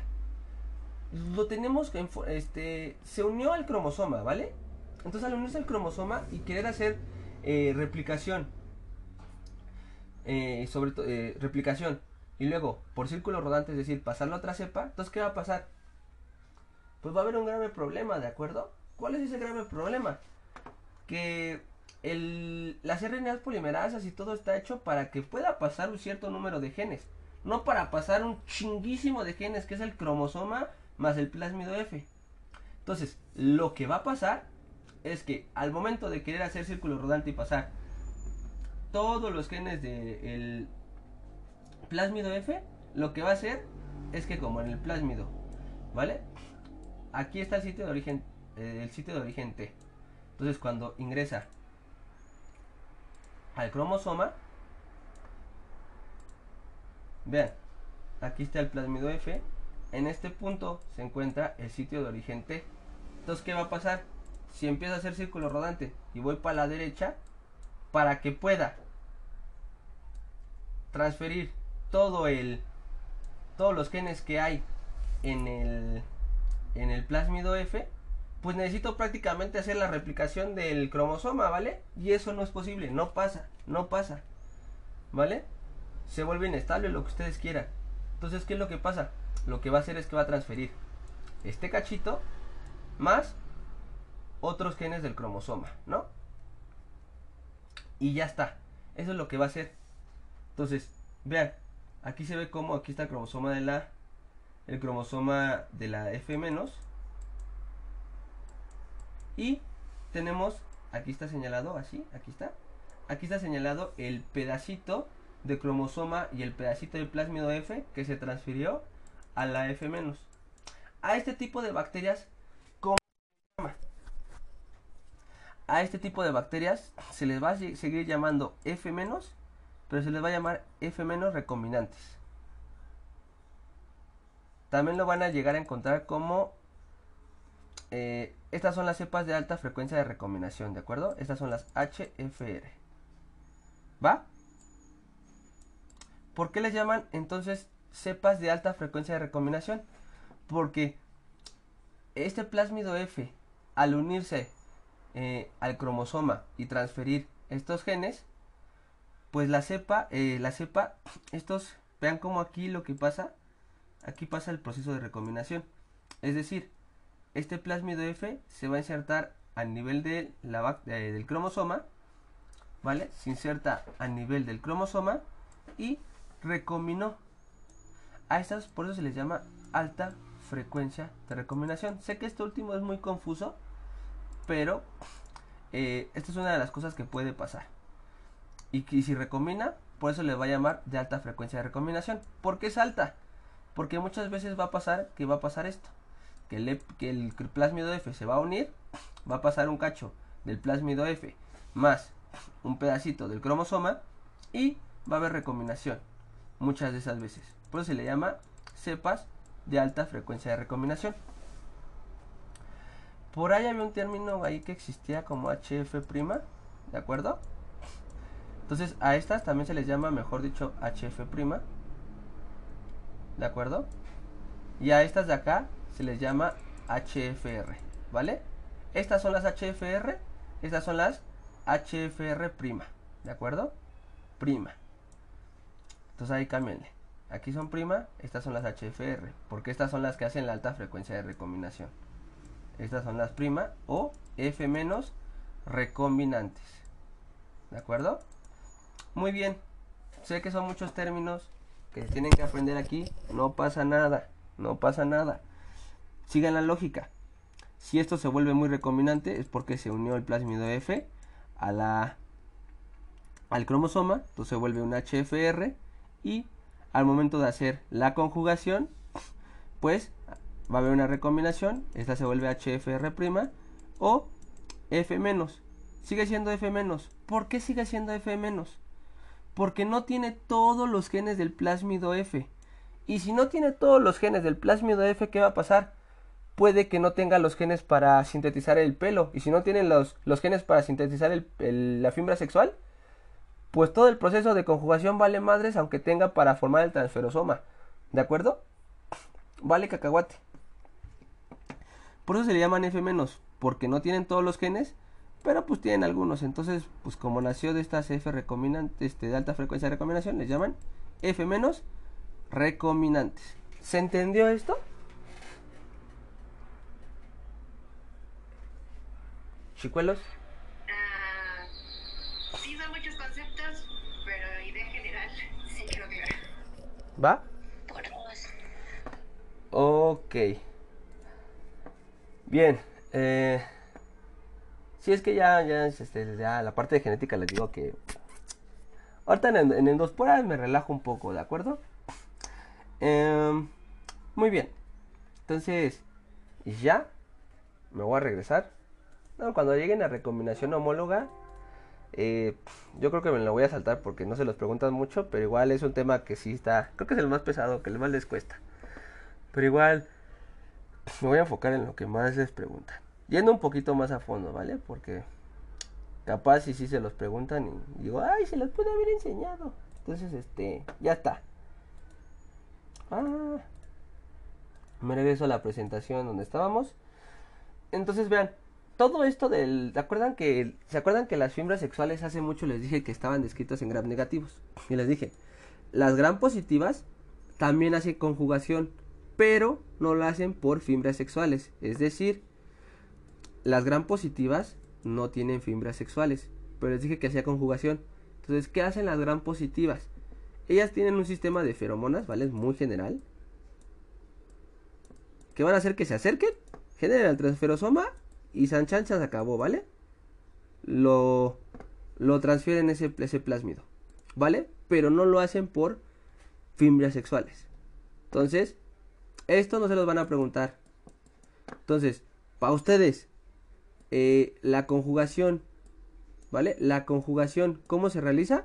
Mediante fibras sexuales. Punto, ¿no? Y bueno, si bien otras preguntas que ya les de lo que ya expliqué también. Pero bueno, para que sepan que en gran positivas también hay conjugación, pero no hay fibras sexuales. ¿Se los van a preguntar en el extra? No. ¿Para ustedes existe esto? No. ¿Va? Muy bien. Eh, y bueno, ¿se acuerdan que ya apliqué lo de Agrobacterium tumefaciens? Aquí aparece el plasmido T. ¿Se acuerdan que tiene... Miren, aquí tenemos el plasmido T. Y ese plasmido T va a infectar a las bacterias. Van a generar estos, estos, ¿cómo se llama? Estos tumores que se les llaman las raíces y lo que va a generar que al final que el plásmido se inserta a nivel del genoma de la, de la planta, se modifique y exprese algo, ¿no? Y ya en el podcast de endosporas les explico ahí, por ejemplo, que pueden dar resistencia al frío, resistencia al calor, bueno, básicamente lo mismo que estoy diciendo, porque nosotros modificamos este plásmido T a nivel del laboratorio. Esa rama que, que, que hace todo esto en general es biotecnología. No digo bio... Ay, biotecnología. ¿Sí es biotecnología? Sí, bio... Ay, Dios mío. Estoy todo norteado. Creo que sí es biotecnología. Bueno, son varias ramas, pero en general, así lo más general es biotecnología, ingeniería genética, todo esto, ¿vale? Cada una estudia una parte diferente de este tipo de microorganismos genéticamente modificados, no pasa nada. Por ejemplo, está la ingeniería genética. La ingeniería genética se enfoca más como a la si no estoy en el ente, si estoy en el en el entendido que yo tengo, ¿vale? Se enfoca más en la o una parte se enfoca, eso sí estoy seguro, en la formación de estos plásmidos, ¿vale? Recombinantes. Esto lo vamos a ver después, pero igual, si quieren vayan anotando. Van a eh, esta rama estudia, también la biotecnología estudian estos plásmidos recombinantes. Pero bueno, la biotecnología se dedica más, por ejemplo, a ver qué pasa con estos sistemas vivos, ¿no? Hasta donde tengo entendido. Pero esto de plásmidos recombinantes sí. Después vamos a ver este un poquito de esto. ¿De acuerdo? Bien. Eh, aquí qué digo. Bueno, aquí ya vimos, ¿no? Ya les mostré la tabla. Eh, me. Ya vimos la ventaja adaptativa, que si lo pierde no pierde viabilidad, porque pues bueno, es un extra, no es que sea total, no es que sea necesario. Eh, ¿Qué más? Producción de bacteriocinas. Esto no me acuerdo si lo tenía en mis presentaciones. Eh, pueden preguntárselos. Eh, las bacteriocinas son sustancias que secretan otros microorganismos que no sean streptomices, porque esas generan antibióticos, ¿de acuerdo? Eh, que no sean streptomices, otros microorganismos, eh, otras bacterias generan bacteriocinas. ¿Y estas bacteriocinas para qué las van a ocupar? Es por ejemplo, no sé, tenemos una E. coli y un Staphylococcus aureus, ¿no? Por decir algo. Y entonces dice la E. coli, no manches, pinche Staphylococcus aureus ya vino a chingarme aquí los nutrientes. Vale madre. No, pues, pues ni pedo, pues me la voy a tener que chingar, ¿no? Y secreta China, ¿no? Que propiamente no son antibióticos, ¿de acuerdo? Propiamente, este, la verdad no es que no sé, no sé la diferencia. Eh, simplemente la secretan la E. coli y va a dañar a la Staphylococcus aureus. Hay varios tipos de bacteriocinas. Va a aparecer en una presentación, o espero, si no eh, me pongo a buscar lo más esencial de esto, eh, que son de tipo 1 y de tipo 2. Es raro de que venga, pero igual. Eh, no me acuerdo cuál es cuál. Simplemente la de tipo 1 o la de tipo 2. Una generaba poros, tal cual. Generaba poros en, la membrana.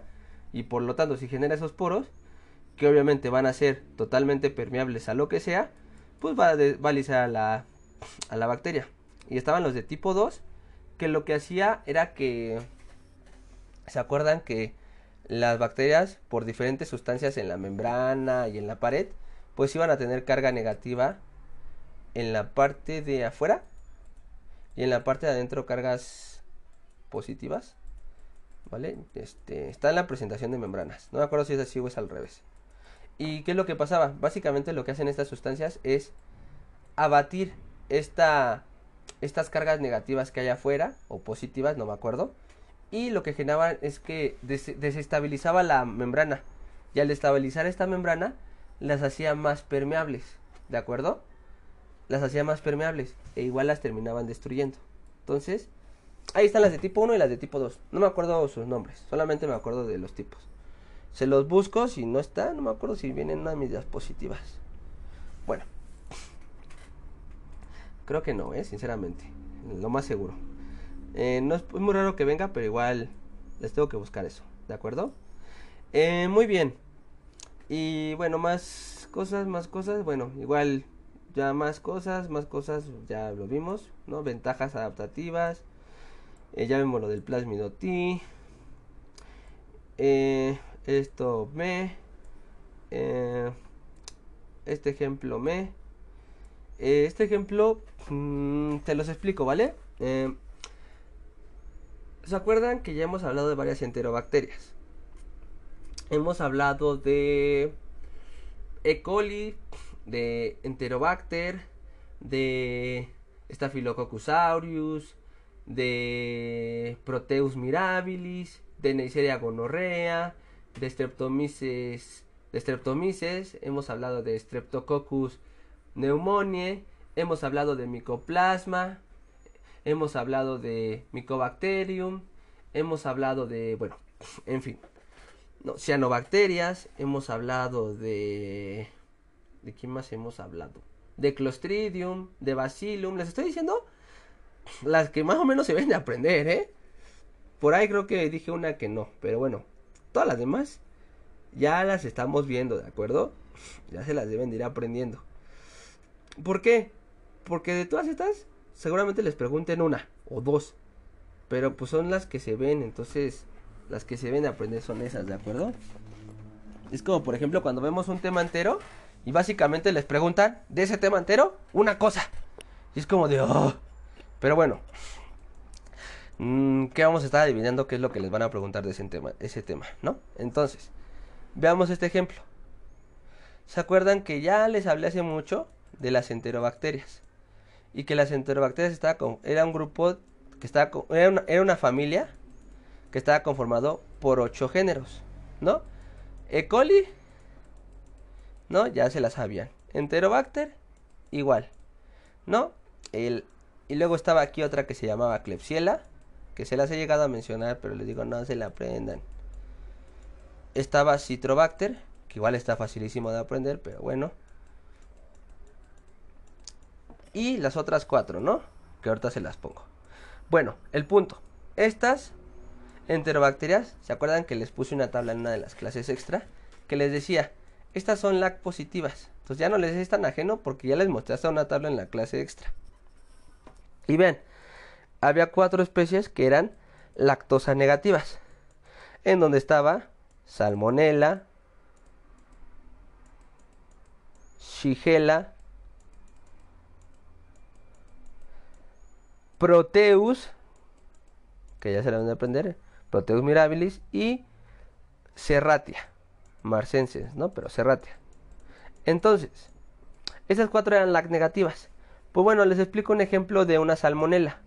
Vean, salmonella es la negativa como les acabo de decir. Pero eh, salió un estudio, ¿vale? No sé, bueno, salió un estudio de que había una salmonella lac positiva, ¿vale? Estas salmonella lac positivas son rarísimas, pero bueno, sal, este, descubrieron una que era lac positiva y pues bueno, pues ya saben, ¿no? Si algún científico descubre algo es como de artículo, ¿no? Este, bueno, en fin. Entonces, LAC positivas. Se volvió LAC positiva, esa salmonella LAC positiva. Entonces, ¿con esto a qué me refiero? Ya se los he dicho. pero se los vuelvo a recalcar. Entonces, si ustedes hacen un gram y detectan eh, cadenas de cocos gram positivos, ustedes no pueden asegurar, no pueden asegurar que eso sea el género Streptococcus, ¿vale? Jamás, ¿vale? Igual entonces si ven a una bacteria bacilo, ¿no? Color rosáceo, es decir, gram negativa, ustedes no pueden decir, ah, mira, encontré coli, o, eh, mira, encontré salmonella. No, apenas es un gram. Después, ¿qué se tiene que hacer? ¿Vale? Ustedes obtuvieron una muestra que dividieron en dos. Una para hacer el gram y otra para este meterla en un medio de cultivo. Ya hemos visto medios de cultivos en la clase extra, ¿no? Entonces, ya sabe más o menos qué es lo que requiere, ¿no? Fuente de carbono, fuente de nitrógeno, aunque vamos a ver la clasificación, ¿no? Entonces, pues ya lo cultivan en un medio enriquecido, ¿no? Y les crece este esta colonia, ¿no? Y ahora dicen, ok, me crecieron dos tipos de colonia. Ahora, esta sospecho que es gran negativa por la morfología, que por el color, que por el tamaño, bla, bla, bla, bla, bla. La incuban en un medio selectivo, que igual ya vimos esa clasificación, aunque la vamos a ver bien en la presentación que debe de venir. Entonces, ese medio selectivo, ese medio mmm, diferencial, ¿vale? No diferencial, no selectivo, me va a servir para ver si esa bacteria es LAC negativa, LAC positiva, ya vimos por qué, ¿no? ¿Se acuerdan que el medio diferencial tenía un indicador y más cosas? Entonces, yo al saber que es, por ejemplo, LAC positiva, pues ya me estoy, dando, me estoy dando una idea de qué tipo de microorganismo es. Pero eso jamás tampoco me va a asegurar que el microorganismo es. Ah, pues ahora a esa, a esa colonia le voy a hacer pruebas bioquímicas. ¿No? Que igual vimos una o dos, no me acuerdo, o tres. Bueno, no me acuerdo qué grupo vio varias. Pruebas, por ejemplo, vimos el de la, la, prueba de Kigler, ¿no? La prueba de Kigler, la prueba de citrato, la prueba de... Eh, ¿De qué más? Bueno, no importa. Creo que ninguno de los dos grupos las vio. Nada más creo que les enseñé en la Kigler. Entonces, las pruebas bioquímicas lo que nos van a decir es serie de pruebas que nos van a indicar que la posibilidad de que se hace microorganismo es, es este, muy alta, ¿de acuerdo? Muy alta. Entonces con las pruebas bioquímicas ustedes ya pueden decir, ah, esta, algunos profesores les dicen que ya pueden decir que es esa, ese microorganismo, pero jamás lo aseguren, jamás se puede asegurar, ¿vale? Probablemente sea, pues no sé, eh, E. coli o probablemente sea Citrobacter, ¿no? Por la tabla que les mostré, ¿no? Que es, es, este gas positivo o genera sulfuro de hidrógeno o genera este o es móvil o lo que sea, ¿no? Entonces, con esto te voy a asegurar, pero vean, les dije, si salmonella salió, si esta salmonella que a ustedes les toca por muy mala suerte, le salió LAC positiva, sus pruebas bioquímicas van a tener incongru incongruencias, ¿vale? Sus pruebas bioquímicas van a tener incongruencias. Entonces, pues ustedes este, van a decir, ah, pues qué chingados microorganismo es. Y aun cuando este, eh, todas las pruebas bioquímicas coincidan con un microorganismo, no aseguren que sea ese. Va, lo único, lo único que va a asegurar que ese microorganismo sea tal es con una prueba de PCR. ¿Para qué gen? Para el gen que utilizamos en la primera clase, en la tercera, cuarta diapositiva. Eh, en la clasificación de los tres dominios, ¿se acuerdan? ¿Qué era lo que se utilizaba para hacer la clasificación de los tres dominios? Y bueno, de ahí para abajo. Era el, era el gen que contenía al RNA ribosomal 16S, ¿vale? El gen que contenía al RNA ribosomal 16S, ¿de acuerdo? Entonces, eh, bueno, puede ser el gen o puede ser el transcrito, o sea, es el RNA, ¿vale? No, eso no lo sé, pero básicamente es lo mismo. Transcri transcrito de RNA o el gen de, RNA 16S, lo que importa es que se le hace una PCR o si es un RNA se le hace una retro PCR, PCR, no importa, una PCR y eso lo vamos a ver después, ¿vale? Ni siquiera les voy a decir el nombre porque si no luego me desvío mucho. solamente con esta prueba se puede asegurar que ese microorganismo es tal. ¿De acuerdo? Porque es el criterio de clasificación. Muy bien. Entonces les voy a platicar rapidísimo una historia ya para no meterles tanta información que ya vi que ya están hasta la Patagonia. Y ya después veo las preguntas del extra y acabo. Les voy a platicar una historia que me pasó a mí en microexperimental. Resulta que en microexperimental te dan un tubito con, una, con un cultivo eh, mixto, ¿vale? Generalmente te dan dos microorganismos. Ah, si este término te viene igual, apréndanselo. Cuando te dan un cultivo puro, ¿vale? Cuando me refiero a puro, me refiero a que tiene un solo microorganismo. Se le llama un cultivo axénico.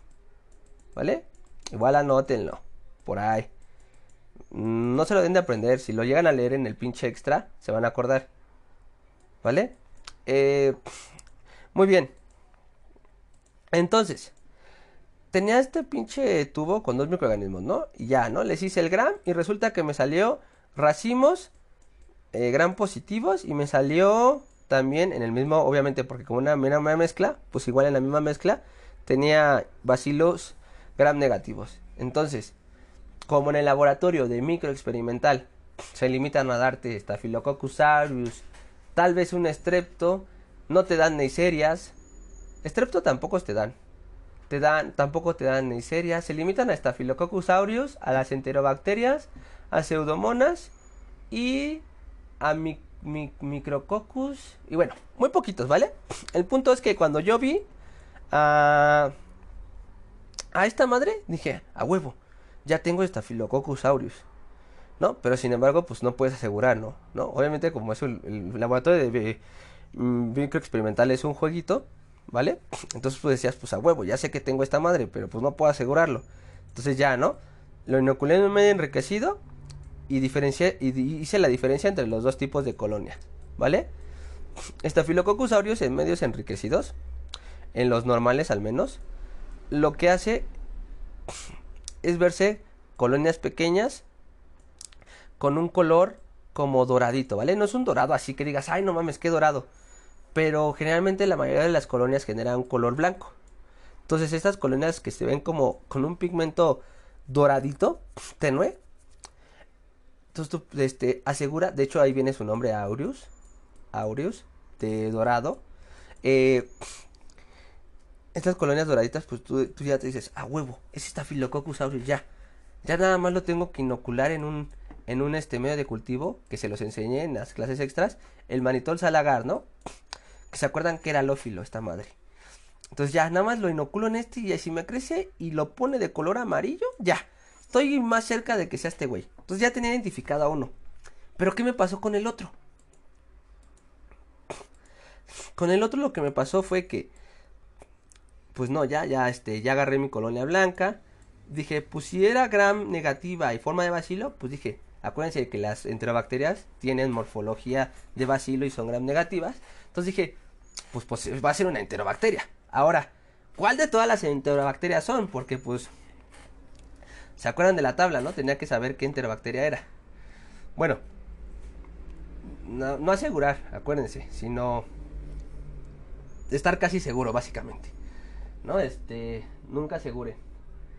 Entonces, este, pues bueno, le inoculé en un medio diferencial. Por ejemplo, no me acuerdo a quién sí se lo enseñé, a quién no.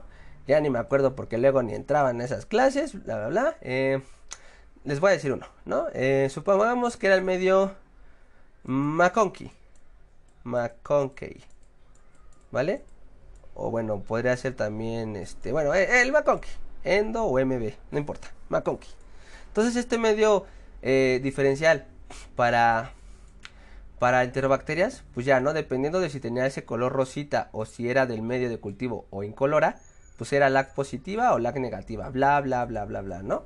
Entonces, pues resulta que cuando lo tenía mi medio enriquecido, ¿vale?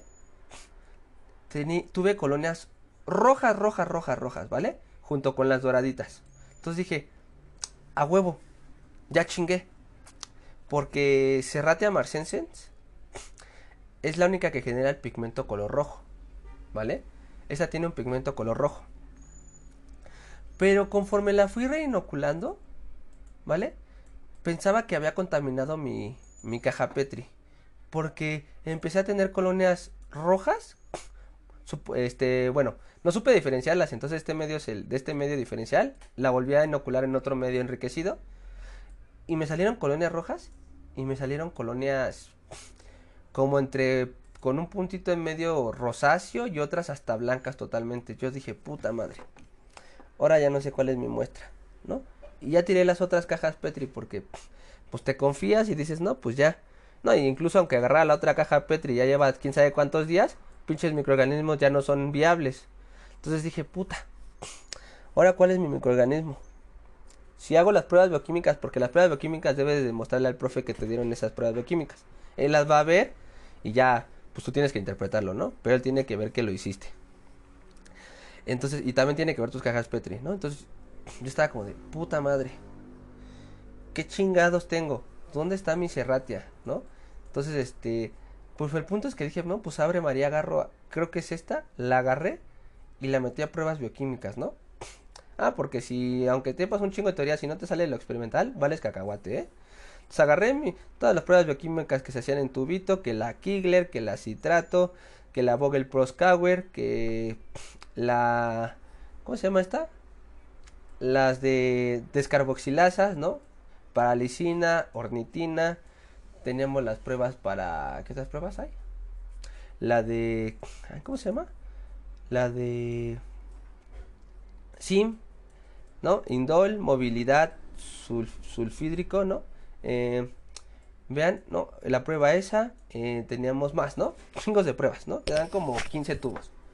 Entonces, y bueno, entonces tú tenías que identificar con esos tubos, pues dependiendo de las pruebas y lo que tú sabías de teoría, pues qué pinche microorganismo era. Entonces, el punto es que no me coincidieron. Entonces dije, no mames, pues no me coincide para ninguno, no me coincide para Cerrate y no me coincide para ningún otro. Entonces ahí, pues ahí me empezaron a bajar puntos. La otra ya estaba diagnosticada, si era, bueno, nunca aseguren, pero bueno, era básicamente Staphylococcus aureus. Entonces luego hacen algo que se llama una prueba semiautomática en un equipo semiautomatizado que lo tienen en el laboratorio B. Entonces esta madre, pues ya cuando metí esa muestra, tienes que diluirlo en un tubo en solución salina y ya el equipo hace, o sea, ustedes hacen 15 a manita. El equipo semiautomatizado hace como, pues no sé, pues como 40, 50 pruebas, ¿no? Por ahí o más incluso. La verdad no sé cuántas haga esa pinche máquina, ni me acuerdo cómo se llama. Bueno, póngale mínimo, pues mínimo hace unas 30, sí, por muy jodido. Y ya, me salió el resultado que era serratia. Y yo me quedé con el ojo así como, puta madre, si era serratia. Entonces, ¿con esto a qué voy? Resulta que esta maldita serratia, porque la estaba reinocule y reinocule en otras cajas, fue perdiendo el pigmento, ¿vale? Fue perdiendo el pigmento. Y yo, siendo un pinche chamaco de micro experimental, no supe discernir. Hasta los profes, déjenme decirles que estaban ahí medio dudosos, ¿eh? Que no es por mentirles, pero igual los profes estaban así, estaban de ya lo contaminaste. Bueno, no te lo decían, pero era como de, a ver, es que tienes que hacerlo tú, ¿no? No te puedo decir, pero pues, les veían, se les veía en su pinche cara también. Eh, y bueno, en fin. El punto es que, pues esas colonias blancas, esas con un puntito en medio rosa y las otras rojas, o un rojo más clarito, todas eran la misma. No había tenido contaminación. Simplemente por estar reinocule, reinocule, reinocule. ¿Se acuerdan? Las condiciones. En este caso no es que tuviera condiciones estresantes, sino aquí el punto era como la estaba reinocule, reinocule pues las estaba, le estaba cambiando esas condiciones. Y pues a mí me costó un cierto porcentaje de una calificación, ¿no? Entonces nada más con esto me refiero a que tienen que estar bien chetos cuando lleguen a microexperimental. Porque les puede pasar esto, ¿vale? Y eso es muy triste, porque era como de, o sea, lo tenía, lo tenía y lo dejé ir, porque pues sabía que era esa madre, porque era la única que hace es Warming, que les dan en laboratorio es Proteus. Entonces, si tenían a un amigo que cuando inoculaban en la primera caja Petri le salía Warming, ya tenía a Proteus. Punto nada más era hacerle las pruebas bioquímicas, identificar a la otra. Pero ya la tenía. Igual yo, pues si tenía las pinches doraditas y las tenía las rojas, ya tenía hace rato y ya tenía hasta Filococcus aureus. Nada más que porque puedes seguir todo en el mismo orden y en ese orden pensé que se me había contaminado, me chingó mi calificación. Entonces nada más era esta historia. Y bueno, entonces nada más veamos esta pregunta del extra y lo dejamos aquí porque ya les he dado información hasta por las orejas. ¿De acuerdo? Muy bien. Los plásmidos son importantes en las bacterias debido a que seleccione una o más opciones. Puede conferir resistencia a antibióticos y metales pesados. ¿Lo que vimos? Sí. Guardan una copia del genoma para reparar mutaciones. Ana, ¿esto es cierto? Pues yo creo que no. Pues no, o sea, me lloran los ojos. Guardan una copia del genoma. O sea, aquí se refieren con genoma más bien a cromosoma, ¿vale? Ahí es un error discreto, pero es un error. Guardan una copia del cromosoma para reparar mutaciones. O sea, si les estoy diciendo que el pinche cromosoma es así y el este es así y el plásmido es así, pues en qué momento, en qué cabeza les cabe que va a guardar una copia del genoma este pinche plásmido que les dije que es lo mismo que el cromosoma pero en súper chiquitito básicamente, ¿no? No, o sea, por obviedad, ¿vale? O sea, no lo duden, no lo duden, no lo duden. Eh, las estructuras de ARN codifican para genes esenciales. Me lloran los ojos. ¿Por qué, Paula?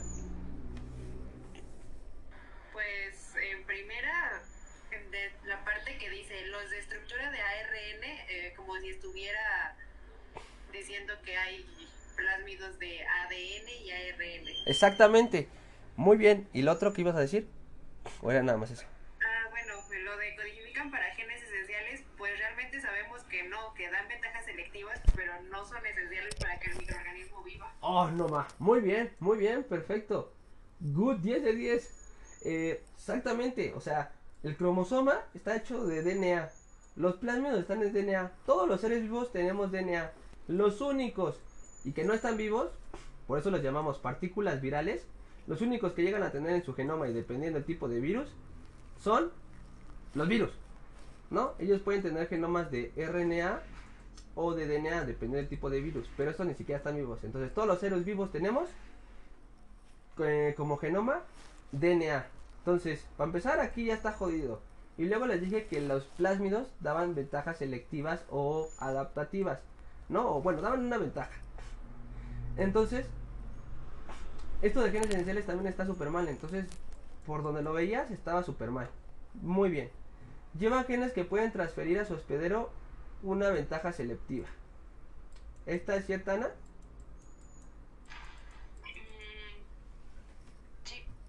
Llevan genes que pueden transferir a su hospedero una ventaja selectiva, ¿sí? Sí, correcto. Está medio ahí, medio un poco raro, pero sí, está, clarito. Todos contienen los genes para la transferencia por conjugación. ¿Esto es cierto, Ana? Eh, no. Correcto. ¿Estamos de acuerdo, Paula? Sí, estamos de acuerdo. De acuerdo, no todos pueden tener conjugación. Muy bien, entonces ya, carita feliz, ya tienen las dos que debían haber marcado. Muy bien, entonces ya tienen otra pregunta. Bueno, esto ni siquiera tiene que ver aquí. Eso podrían haberlo puesto en sistemas de transporte. No debería estar aquí. Entonces, ¡listo! ¿Qué ocurre en la gráfica de crecimiento microbiano? Lo que ocurre es, ¿vale? Como extra, este, Sandra igual. Eh, en la fase, ay Dios mío, el color negro. En la fase de acostumbramiento, ya se los dije, ¿no? ¿Qué va a haber? Va a haber lo siguiente. Vamos a inducir proteínas que sean necesarias para eh, poder, por ejemplo, transportar un carbohidrato al interior y poder utilizarlo como energía, ¿no? Por ejemplo, en el caso de lactosa, ¿no? Si es lactosa positivo, pero antes había glucosa, pues primero se acaba la glucosa y una vez que se acabe la glucosa, ahora sí, va a empezar otra vez a estar en este estado de acostumbramiento para poder eh, utilizar el carbohidrato, el carbohidrato lactosa como fuente de alimento. Entonces, tiene que inducir. Y si va a inducir esas proteínas, ¿qué va a pasar? Obviamente va a haber mucho, mucho qué? Mucho RNA polimerasa, ¿no? ¿Por qué? Porque estamos a estar este, transcribiendo muchos genes. Va a haber un aumento en el proceso también de traducción. ¿Vale? Es decir, va a haber un chingo de ribosomas. ¿Vale? Va a haber un aumento de qué más? De RNAs mensajeros. ¿Por qué? Porque como lo dice el mismo, o sea, no se lo tienen que aprender. O sea, yo lo estoy deduciendo ahorita de lo que les estoy diciendo. O sea, tiene que haber un chingo de expresión. Entonces va a aumentar todo lo que va a dar para, todo lo que va a ayudar para expresar genes, ¿no? Para llegar hasta las proteínas. Entonces, pues aquí va a haber todo esto. Aquí qué va a haber? En la fase exponencial va a haber un, va a haber, va a haber un aumento de la pues, fisión binaria, ¿no? Es muy obvio. ¿Vale? A la fase estacionaria, ¿qué pasa? Hay un equilibrio de las que se están multiplicando y de las que se están muriendo. Entonces, de manera, digamos, total, se ve como si no hubiera cambio. Pero, lo que, pero es un no es que no haya, no es que sea así, sino que se mantiene así porque el cambio es las que, las que, las que se multiplican por las que se mueren, ¿vale? Tienen la misma tasa. La misma tasa de multiplicación con la misma tasa de muerte están iguales, ¿no? Entonces, de ahí que sea la fase estacionaria. Y en la fase de muerte hay baja, eh, hay una tasa baja de replicación y hay una alta tasa de muerte. Entonces la curva va para abajo. En esta zona, ¿qué va a haber? En esta zona va a haber muchos metabolitos tóxicos ya. Cuando veamos este vías metabólicas vamos a ver que muchos productos de las bacterias, por ejemplo, no sé, eh, piruvato, no, piruvato no, este, ácido láctico, ¿vale? Pues el ácido láctico es un ácido, ¿vale? Entonces, conforme vaya pasando el tiempo, pues se va a empezar a acumular y acumular y acumular. Y va a llegar a un punto que esta, la concentración aumenta tal que va a empezar a inhibir a las bacterias, ¿no? Las va a empezar incluso a matar. Y luego en esta zona, hablando de un cultivo normal, como por ejemplo en una caja Petri, pues al principio hay un chingo de nutrientes. Ya cuando está por acá ya no hay nutrientes. Entonces, pues por donde lo vean, pues están muriendo. Entonces, altos metabolitos, baja cantidad de nutrientes, ¿no? Por esta zona. Entonces, todo esto lo, lo tienen que analizar porque no se los van a preguntar así, les van a poner una pregunta como... ¿Alguna vez una morra me preguntó sobre esto? Y me pareció que puede venir en el extra de micro general. Aquí. En lo que a ver si alguien se conecta, si no, a la Foki. Perdón, otro, perdón, si ven este podcast, este, el otro grupo, no se enojen, ¿eh? eh pues es que no se conectaron. Con cariño, ¿eh? Con cariño. Eh, ¿Cómo era? ¿Cómo se llama esta señora?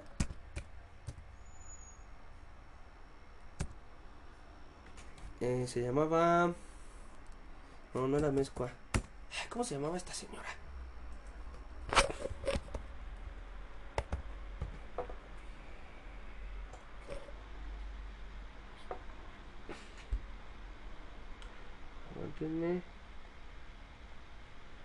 Por aquí hay una pregunta. Aquí está. Aquí, hasta acá está la respuesta. ¿Vale? Entonces, déjenme copio la respuesta por si se me pasa algo. Oh, ya llegaron. Bueno. Bueno, mejor la veo aquí directamente, ¿no? Tomás, vamos a verlo aquí. Entonces déjenle doy acceso a Doña Perla. Hola Doña Perla. Sigo con el grupo anterior. Si quieres escuchar te va a ayudar. Eh, bien. Eh, eh, tenemos. Dice, de acuerdo a lo revisado en la clase, da respuesta a las siguientes interrogantes. ¿Cuál es la fase idónea en la curva de crecimiento bacteriano para la eficacia de un antibiótico bacteriostático? Fundamenta tu respuesta. ¿Ok?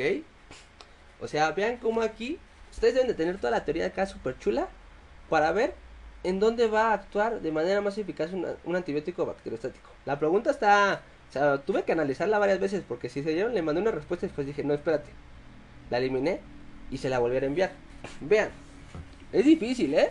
O sea, es que es, la verdad está, está bonita la pregunta, pero no para extra, ¿vale? Para un ejercicio de clase está chido, pero para extra yo sí me enojaría porque es un poco... Bueno, ahorita van a ver cómo se lo voy a estar explicando. Vean, miren lo que le respondí.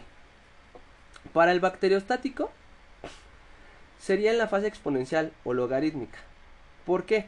Ya que el microorganismo tendrá una tasa de crecimiento mucho mayor a la de su muerte, ¿no? ¿Se acuerdan que va para arriba? Por lo que el bacteriostático evitará que siga dividiéndose, y evitando aumentando su crecimiento. Aquí hay algo que no les he explicado, o no me acuerdo, o de repente se me va. Existen dos tipos de antibióticos, ¿vale? Los antibióticos que son bacteriostáticos, anótenlos, así se los pueden preguntar. Y los mm, antibióticos que son bactericidas. ¿Vale?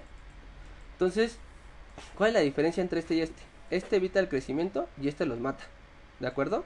Entonces, un antibiótico que es bacteriostático va a evitar el crecimiento, no lo va a matar. Entonces, ¿dónde va a actuar mejor en la gráfica de crecimiento microbiano? ¿Va a actuar cuando ya esté el masacote aquí? Pues no, pues porque no las va a matar, o sea, evita que sigan creciéndose, pero pues aquí ya eh, la tasa de muerte con la tasa de crecimiento eh, pues igualó. Entonces, donde va a actuar mejor este es en la fase exponencial, o bueno, más bien, ser más específico sería aquí, ¿no? Antes de que inicie la fase eh, exponencial.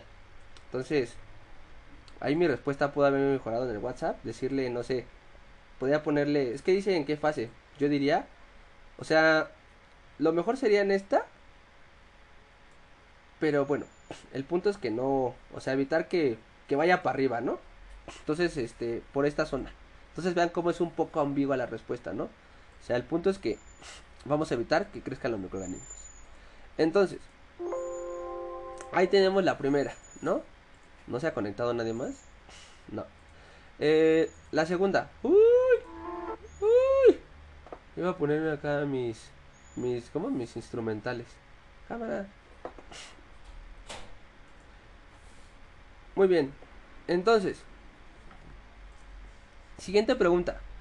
¿Cuál es la fase idónea de la curva de crecimiento bacteriano para la eficacia de un antibiótico bactericida? Ahora vamos a ver qué puse. Porque volverme a ponerme a analizar otra vez esto. Para el bactericida sería la fase de muerte, ya que la carga microbiana empezará a disminuir debido a los metabolitos. Aquí está mal escrito, no es metabólicos, metabolitos y disminución de nutrientes. Por lo que al agregar un bactericida aumentará aumentará, estará en este, estará, aunque aumentará este efecto. Aunque bueno, un bactericida es eficaz en cualquier parte de la curva porque pues los vas a disminuir en principio. Pero pues por poner una. Aquí lo que quiero decir es, eh, aquí lo que quiero decir es básicamente que un bactericida, pues, ¿dónde va a actuar de manera más eficaz? Eh, véanlo desde de, este modo. Creo que tal vez debí decir fase estacionaria. ¿Por qué? Porque pues este, el, el, bactericida va a tener este efecto aquí, como aquí, como aquí, como aquí en todos lados, ¿no? Pero si hablamos de dónde va a atacar más, pues donde haya más microorganismos, ¿no? ¿Por qué le dije fase de muerte? Pues porque si aquí ya te estás muriendo y le metes un bactericida, pues vas a vas a hacer que disminuya más rápido. Pero pues en principio, pues tú no vas a esperarte a que pues un microorganismo ya te enfermó bien cabrón y ya vas de salida. ¿No? Por decir algo, alguna jalada así. Bueno, es un ejemplo malo, ¿eh? No tiene nada que ver eso de que ya va saliendo de salida con esta gráfica. Eh, pues, pues antes de que el pinche microorganismo vaya este, a infectarte más cabrón, logre colonizarte y te dé una pinche, eh, ¿cómo se llama? Pues una, una infección en la garganta marca diablo, pues te vas a meter un antibiótico, ¿no? Pues en realidad es que debería ser aquí, ¿no? O por acá, pero bueno, o sea, es como, por eso la pregunta es un poco que me, o sea, está bonita, pero para un extra sería manchada, porque la verdad es que no sabes por dónde llegarle, o sea, es como de, pues solamente tienes que fundamentar tu respuesta y decir por qué aquí, por qué aquí, por qué aquí, ¿no? Pues yo les dije por qué acá y por qué allá, pero así que digas es esto así porque aquí, no. Después la siguiente, ¿cuál es la fase de curva de crecimiento bacteriano? ¿Cuál es la fase de la curva de crecimiento bacteriano? Que incrementa la resistencia a los antibióticos. Fundamente su respuesta. A ver, ¿yo qué dije? Yo dije... Eh, bueno, la pregunta es un poco rebuscada. Y para la resistencia microbiana, de acuerdo a la teoría de la fase LA o de acostumbramiento, dice que aquí, ah, esta sí está interesante, mira, que aquí pasa el proceso de sintetizar todas las proteínas necesarias para el catabolismo de un nutriente, ¿no? Que bueno, es este término que también se deben de aprender, pero bueno, X. Por lo que aplicando esto, sería la fase donde incrementaría la resistencia a los antibióticos. Aquí les estoy dando un argumento. Eh, muchas veces la resistencia se da por esto, lo que acá se escucha. Vimos la gráfica de crecimiento microbiano en fase la, fase logarítmica, fase estacionaria y fase de muerte. ¿De acuerdo? Eh, a ver si después vemos así como un poquito, porque no estaba grabando. Pero simplemente pues, analízalo, ¿vale? Fase lag, pues simplemente donde se acostumbra, sintetiza proteínas, entonces todo lo que tenga todo lo que tenga que estar involucrado en la síntesis de proteínas, pues se va a ir a full, ¿no? Se va a expresar mucho. En la fase exponencial, pues que va a haber mucho, mucha fisión binaria. En la fase, por ejemplo, de muerte, que va a haber, pues va a haber muchos metabolitos que ya en ciertas concentraciones son tóxicos, ya no hay nutrientes, entonces nada más es cuestión de estas cositas, ¿no? Bien, Sandra. Pues ya, vimos también ya esto, ¿no? Algo que no, que no ha visto el otro grupo. Eh, Nada más quiero saber si Perla. Perla, ¿entendiste algo de lo que dije? ¡Ay, Perla se fue! Perla, no me abandones. Pinche Perla. Ay, otra vez lo dije en el audio. Bueno, ya, perdón, Perla. Eh, a ver. Pues bueno. Perla.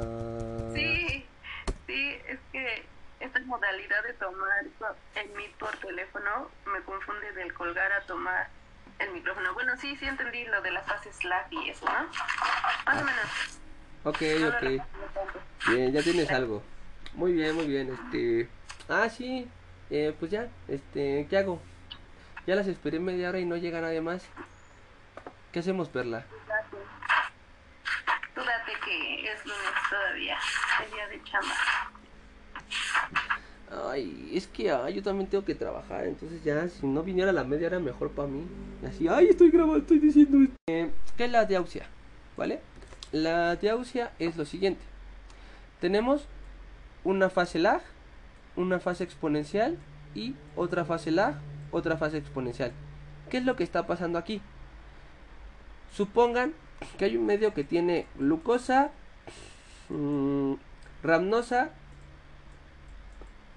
y, y lactosa, ¿vale?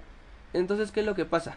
El, tenemos en el medio glucosa y glucosa se empieza a acabar. Entonces, tenemos que inducir eh, para empezar a sintetizar cuál de los dos va a consumir primero, ramnosa o lactosa. Cuando lleguemos a nutrición, ¿vale? Que ustedes este, hoy lo íbamos a ver con el grupo avanzado, van a ver que preferimos los carbohidratos de 6 átomos de carbono que los de 5 este es de 5 entonces preferentemente vamos a inducir aquí el operón de lactosa no se, sintetiza la eh, el operón está conformado por tres genes no ya medio lo hemos visto que es la eh, ¿qué era? la permeasa de lactosa la ¿cómo se llama esto? la beta galactosidasa y una transglicosilasa, ¿no? Que esta no nos interesa, ¿no? Nos interesa la permeasa y la transglicosilasa. ¿Por qué? Pues bueno, el punto es que va a utilizar todo esto para darnos energía, entra a fase exponencial y en este punto ya se está acabando la lactosa o ya se acabó, mejor dicho, ¿no? Viene la señora, le das 350. Ok, de acuerdo. 350 y me guardas mi Sí, sí, sí, sí. Entonces, ¿qué pasa aquí? Pues ahora, pues ya no puedo hacer la, ya no puedo, ya se me acabó la lactosa. Y si el, el, si el microorganismo es ramnosa positivo, pues aquí va a inducir otra vez los genes que van a dar las proteínas para poder aprovechar esa ramnosa y generar energía, ¿no? Eso es la deoxia. Uso secuencial de fuentes de carbono donde se cataboliza la fuente que es más fácil de catabolizar. Más fácil no puede, más fácil, creo que es el concepto que más fácil es puestos, que he puesto. ¿No? A veces los, los conceptos que les pongo están medio chuscos, medio raros. Aquí está súper claro. Uso secuencial de fuentes de carbono donde se cataboliza la fuente que es más fácil de catabolizar. Eso es la deoxia. ¿De acuerdo?